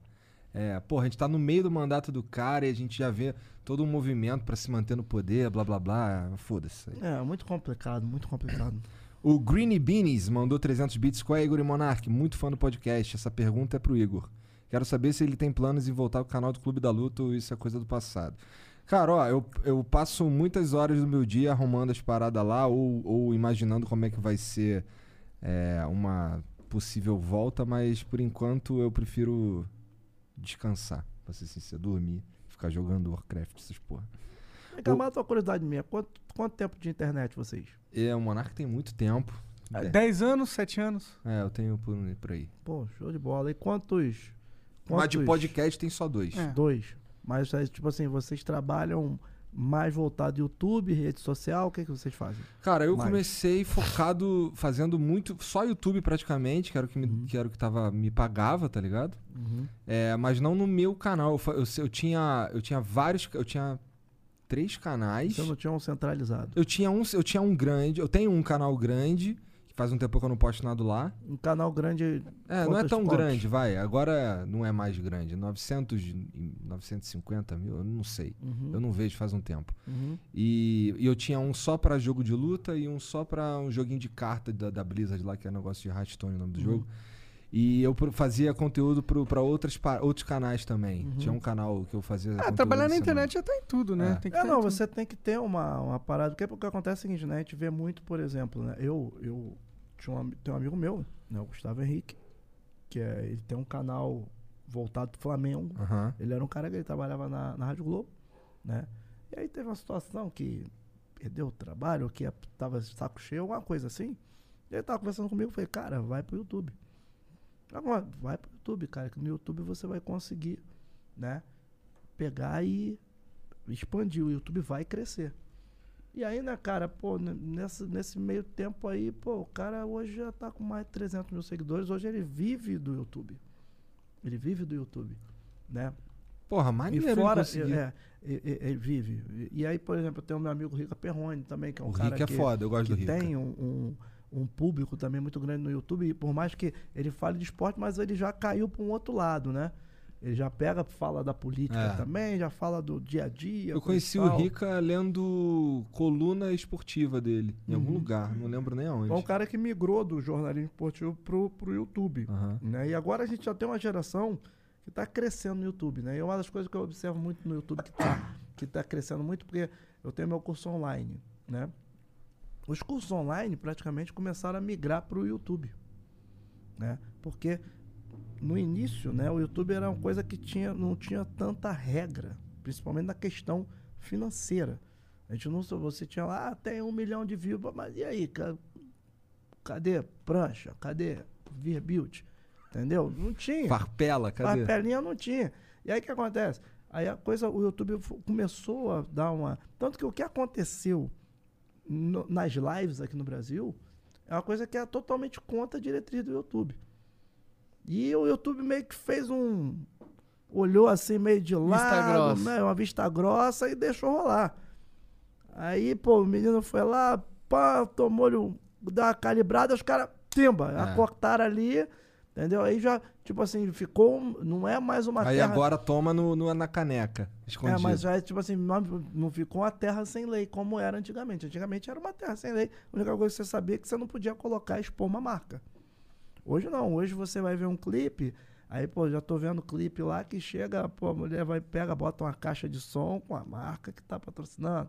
Bota ali, bebe um, um- um copo que tem uma marca, um negócio, né? Ou então passa no meio do clipe um maluco lá com, com, com a mochila de entrega. Aham. Quer dizer, a- o, o YouTube, ele deu uma expandida nessa questão, né? Sim. Mas é, eu observo muito isso, né? Por isso que eu tô perguntando pra vocês, assim, o que que é, o- a- aprofundando, porque na música, né, tem muita coisa que é associada, né, da rede social com a plataforma digital YouTube, né? É uma maneira que a gente está vendo muito essa direção indo também. Ah, a gente trabalha com tudo. A gente tem até vídeo no TikTok. É, É. ainda tem o TikTok também. Agora que é uma agora- coisa que é muito. Eu, eu, por exemplo, eu estava conversando, fazendo a reunião da questão da minha filha, né? Para o lançamento da minha filha. Cara, e o TikTok é uma coisa de doido, né, cara? É. A juventude tá muito lá. E aí. Tu, tu falou que tua filha tá pra lançar um trabalho, né? Uhum. É isso? Tá pra lançar? Tá, tá pra lançar. Na verdade, agora a gente tá finalizando a parte musical já para gravar o clipe.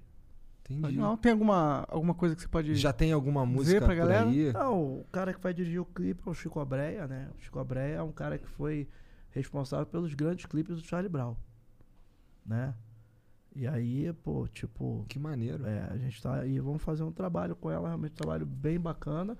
Na verdade, a família, né, tem um... Conhecimento não falta, né? É, não, e meu sobrinho também já tem uma parada no rap também muito forte, que eu, eu tenho vontade também de começar O a fazer um, É, o Joclin, Joclin TTK. Joclin. Joclin TTK. né? Joclin TTK. É, aí ele já tem uma parada no rap muito forte também, eu tenho uma vontade de fazer um trabalho com ele. E como é que é a tua, a tua relação com o rap? Tu pretende... Eu vi que tu fez... eu o- gosto tu- pra caramba, eu só tô, tô sempre junto com todo mundo. Foi, Fui- foi no disco de quem que tu participou, cara? De uns caras desses do rap, não Ah, foi? já teve, já cantei com Rap Hood, já cantei com 509E, já cantei com o Bill, já cantei com uma galera. É? Teve, teve uma rapaziada que gravou, regravou um- uma música minha, né, no- na levada de rap também. É que a gente vai ficando velho, a gente vai esquecendo os nomes de todo mundo, né?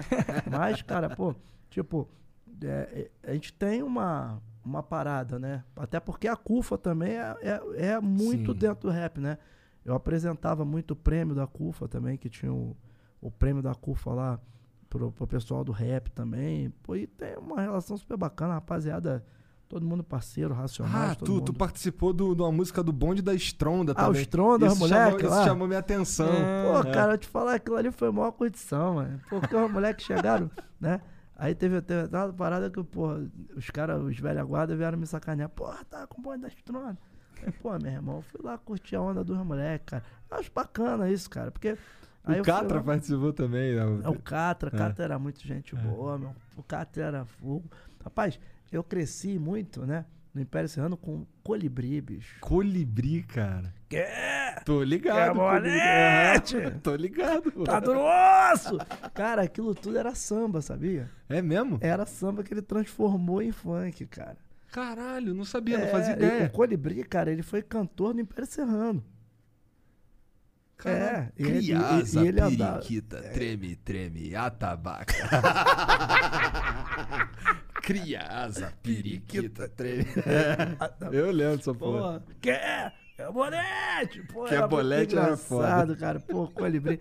E aí, cara, pô, a gente sempre teve essa parada, o pessoal do funk também, né? Funk da antiga lá no Rio, pô, sempre teve um- uma parada muito bacana, né? Marcinho, toda a rapaziada, né? Meu compadre Bochecha, pô, Claudinho também, pô, era, era muito fechamento, muito... Tu troca ideia com bochecha? Olha, cara, já trocamos muito mais, né? É. Porque depois de um tempo, aí aquela essa correria pra lá e pra cá, filho, coisa e tal. Mas a minha filha hoje faz teatro junto com. faz teatro e televisão junto com as filhas dele. Ah, com o filho, o filho, o filho dele canta muito, É? né? A menina é uma grande atriz, né? E a gente vai conhecendo, coisa e tal. Ele vai, quando se reencontra, a gente bate altos papos, assim. É um irmão de.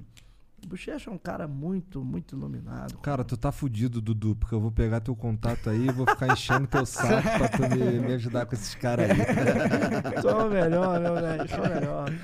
O Ocult Day mandou 300 bits aqui e mandou aqui. Chupa a cabeça da minha pica. Eu já, já cantei pra Já ele. é, não vamos passar é. por isso de É, novo. né, já foi. Passar por esse constrangimento.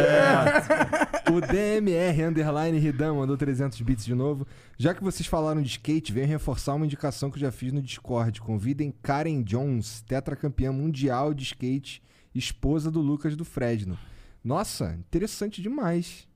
Nós vamos conversar com o Lucas aqui em janeiro e aí a gente faz. A, gente- A ponte. É, a gente faz ele faz a ponte. É. Acho que ele consegue com a esposa. É, acho que com a esposa ele É, consegue. né? Dá pra fazer a ponte. Chama a patroa. É. O Nuno Silva MW mandou mil bits. Olá, Flow. Somos um casal da Bélgica que fuma maconha ao ver vocês. ok. Monark Igor, manda um salve aí. Júlia e Nuno, vocês são foda. Salve. Júlia. Salve, Nuno. Lá Valeu, na gente. Bélgica. É, lá na Bélgica. Eu tive Lá já, meu pai. Tu foi lá tocar? Fui, fui lá tocar lá, pô. Pô, maneiro, mano. Bruxelas. Ah, que ma- eu já fui pra Bruxelas também. Pô, muito cara, sei, muito manjo. E Bruxelas é o. É o. É a, a, a cidade que é o parlamento da. da É, da sim, euro, era o assim. euro é lá. Inclusive, tava rolando uma homenagem quando eu fui, porque tinha, teve um atentado. Não, lá. quando eu fui lá, tava rolando a manifestação. Manifestação. Porrada cantando a Vera, Caralho, velho? mano. E aí, detalhe, aí a gente pegou um trem. Pô, bicho, aquele dia foi um dos melhores anos. Pô, bicho, eu tenho um músico meu lá que é a maior figura, né, pai? Aí, pô, o músico chegou lá, virou e falou assim, pô, cara, queria comer uma parada ali, mas meu dinheiro acabou. Eu falei, não, vamos lá, compadre. Aí peguei, pô, aí pegamos umas tortas, né, mano? E lepe, lepe, lepe na estação do trem, mano. Daqui a pouco, mano. O cara pegou, deu um, deu um Beyblade, mano. Bateu, bateu. Aí ele deu aqui assim, a gente andando, ele deu aqui assim. Ih! Aí ele travou. Ele travou, falei, ô meu compadre. Ele. falei, meu compadre, banheiro. Pô, banheiro era do outro lado da estação, a estação grande pra caramba. O cara fez um passinho assim, Apertando. se apertando. Aí quando ele chegou na porta do banheiro, o cara. Um euro. Puta Aí ele- que pariu. Ele voltou pra onde a gente tava. Não. Aí Vou vol- cagar aqui mesmo. Voltou pro banheiro, mano. Não, a gente falando, compadre, fizer aqui vai dar merda, porra. O negócio do euro aí, cara, aqui é o parlamento, porra. Aí, né, compadre, o cara chegou lá, foi, pô, aí, aí tranquilo, entramos no, no trem, né? E aí, cara, era um TGV. Era um trem de grande velocidade, né? Tá. Porra, compadre. Eu fui lá no meu vagãozinho lá, na primeira classe, rapaziada foi no vagão intermediário. Pô, e quando tu entra no trem, entra todo mundo que tá na estação. Todo mundo. Todo mundo. Todo mundo entra no trem, a bagunça do caramba. Aí o trem vai andando aqui, tchac, tchac, tchac, devagarzinho. Aí quem vai ficar, fica. Quem não vai, desce. Quem tem a passagem, fica. Quem não tem, desce. Pô, numa dessa, uma confusão do caramba. Daqui a pouco, quando o trem já tá lá, 400 quilômetros lá, já no... Pô, veio o meu músico, mano. Falou, o músico meu falou assim, cara, roubaram a minha bolsa. Putz. Os caras entraram no trem, que eu fiz aquela confusão, meteram a mão, levaram a bolsa dele. E pra sair de, de- Aí chegamos em Paris, né? Que o, o trem parava direto em Paris. E pra sair do, do Charles de Gaulle lá, pra vir pro Brasil, um moleque sem um documento, sem nada. Hum. Caralho. Porra, foi uma doideira. E como é que resolveu essa porra? Aí Teve que ir no consulado? Liguei pro consulado, o consulado pegou, entrou no meio do negócio, aí conseguimos, aí fizeram um, um- um documento liberando a saída dele, mas, pô, foi maior Que causada, meu, por causa de um Tudo por causa de, um, de uma cagada. Rapaziada que tá aí, ó, se liga no passaporte, dá mole bobeira com passaporte não, hein? A mala, fica de olho na mala. A mala, vai vendo. Dudu, obrigado demais pelo papo, cara. Foi muito Pô, show foda. de bola, Me mó diverti pra caralho. Obrigado pelo convite aí, pô, muito bacana. Muito Fico foda. muito feliz de poder estar desenrolando com a rapaziada que tá aí ligada na internet, a rapaziada que tá aí no YouTube, nas novas formas de comunicação, que eu acho que é a direção que o mundo tá tomando. E eu acho que a gente, como representante do, da- do, do ritmo que é a cara do Brasil, a maior, com todo respeito aos outros, mas acho que a maior identidade nacional fora do Brasil, culturalmente falando, é o samba. Uhum. E, poxa, eu fico muito feliz de poder, representando o samba, estar aqui, falando um pouquinho do meu estilo, falando um pouquinho da minha vida e falando um pouquinho da minha visão, da forma como eu vejo que as coisas vão evoluir. Pô, um prazer enorme estar aqui com vocês. Pô, o prazer é nosso, Brigadaço 100%, cara. mesmo pelo- pelos ensinamentos aí, pela oportunidade de a gente fazer uma resenha, que é legal, né, bicho? Uma resenha, É, pra mim, é a melhor parte. A resenha é resenha, né? A maneira é as publicáveis, né, meu? As impublicáveis deixa quieto, né? São impublicáveis, né? Publicável é fogo, meu pai. A gente não é X9, não vai entregar ninguém. Valeu, Dudu. Obrigado demais, cara. Foi Valeu, muito show de foda, de, bola, verdade. show de. Chat, obrigado a todo mundo que assistiu aí. Um beijo pra vocês. Ah, o teu curso compra onde? Pô, então, www.cavaquinho.nobre.com.br Nosso curso online de cavaquinho. Estamos lá já batendo já 7 mil alunos já no curso lá. Cavaquinho E é um curso que é o seguinte, o cara que já toca, ele vai poder agregar conhecimento. O cara que não toca, ele vai conseguir tocar. É um curso que eu procurei fazer para o iniciante, também para o cara que já... Se o cara sabe dó, ré, mi, fá, sol, lá, si, já tá tranquilo. Já vai começar a ter a, a, a noção da coisa toda. Né? E, pô, com certeza espero que todos gostem aí, pô, é um curso muito bacana. A gente, de vez em quando, largam as promoções. Agora no Black Friday, a gente fez uma promoção também do extensivo. Um dos meus alunos criou um curso de leitura musical. E aí eu peguei, botei no, no, no curso, No pacote. no, no pacote do Black Friday. E agora a gente está criando também uma escola de música, né, para dar aula de, de outros instrumentos, né, aí com outros professores, não comigo, mas uma escola de música que é um projeto meu, né, justamente porque eu acho que é importante. A gente está na internet, já tem muita coisa na internet, mas o conteúdo de muita coisa na internet, infelizmente, é muita coisa que é um conteúdo não é bacana, não é um conteúdo verídico de quem está aqui na pista. Uma coisa é o cara que nunca foi pra pista, o cara que querer ensinar uma parada. Outra coisa é o cara que já tá na pista. Há um tempão. É, chegar e falar, meu irmão, parada é essa aqui, parada é por aqui, parada é por acolá. A gente pega já dá uma direção pra rapaziada e graças a Deus assim, o curso é um grande sucesso e convido a todos aí pra estarem lá também. E vamos com tudo que o bonde não para. Valeu, cara. Isso aí. Obrigado Valeu, demais pelo papo. Valeu, chat. Um abraço. Também. Tchau, tchau.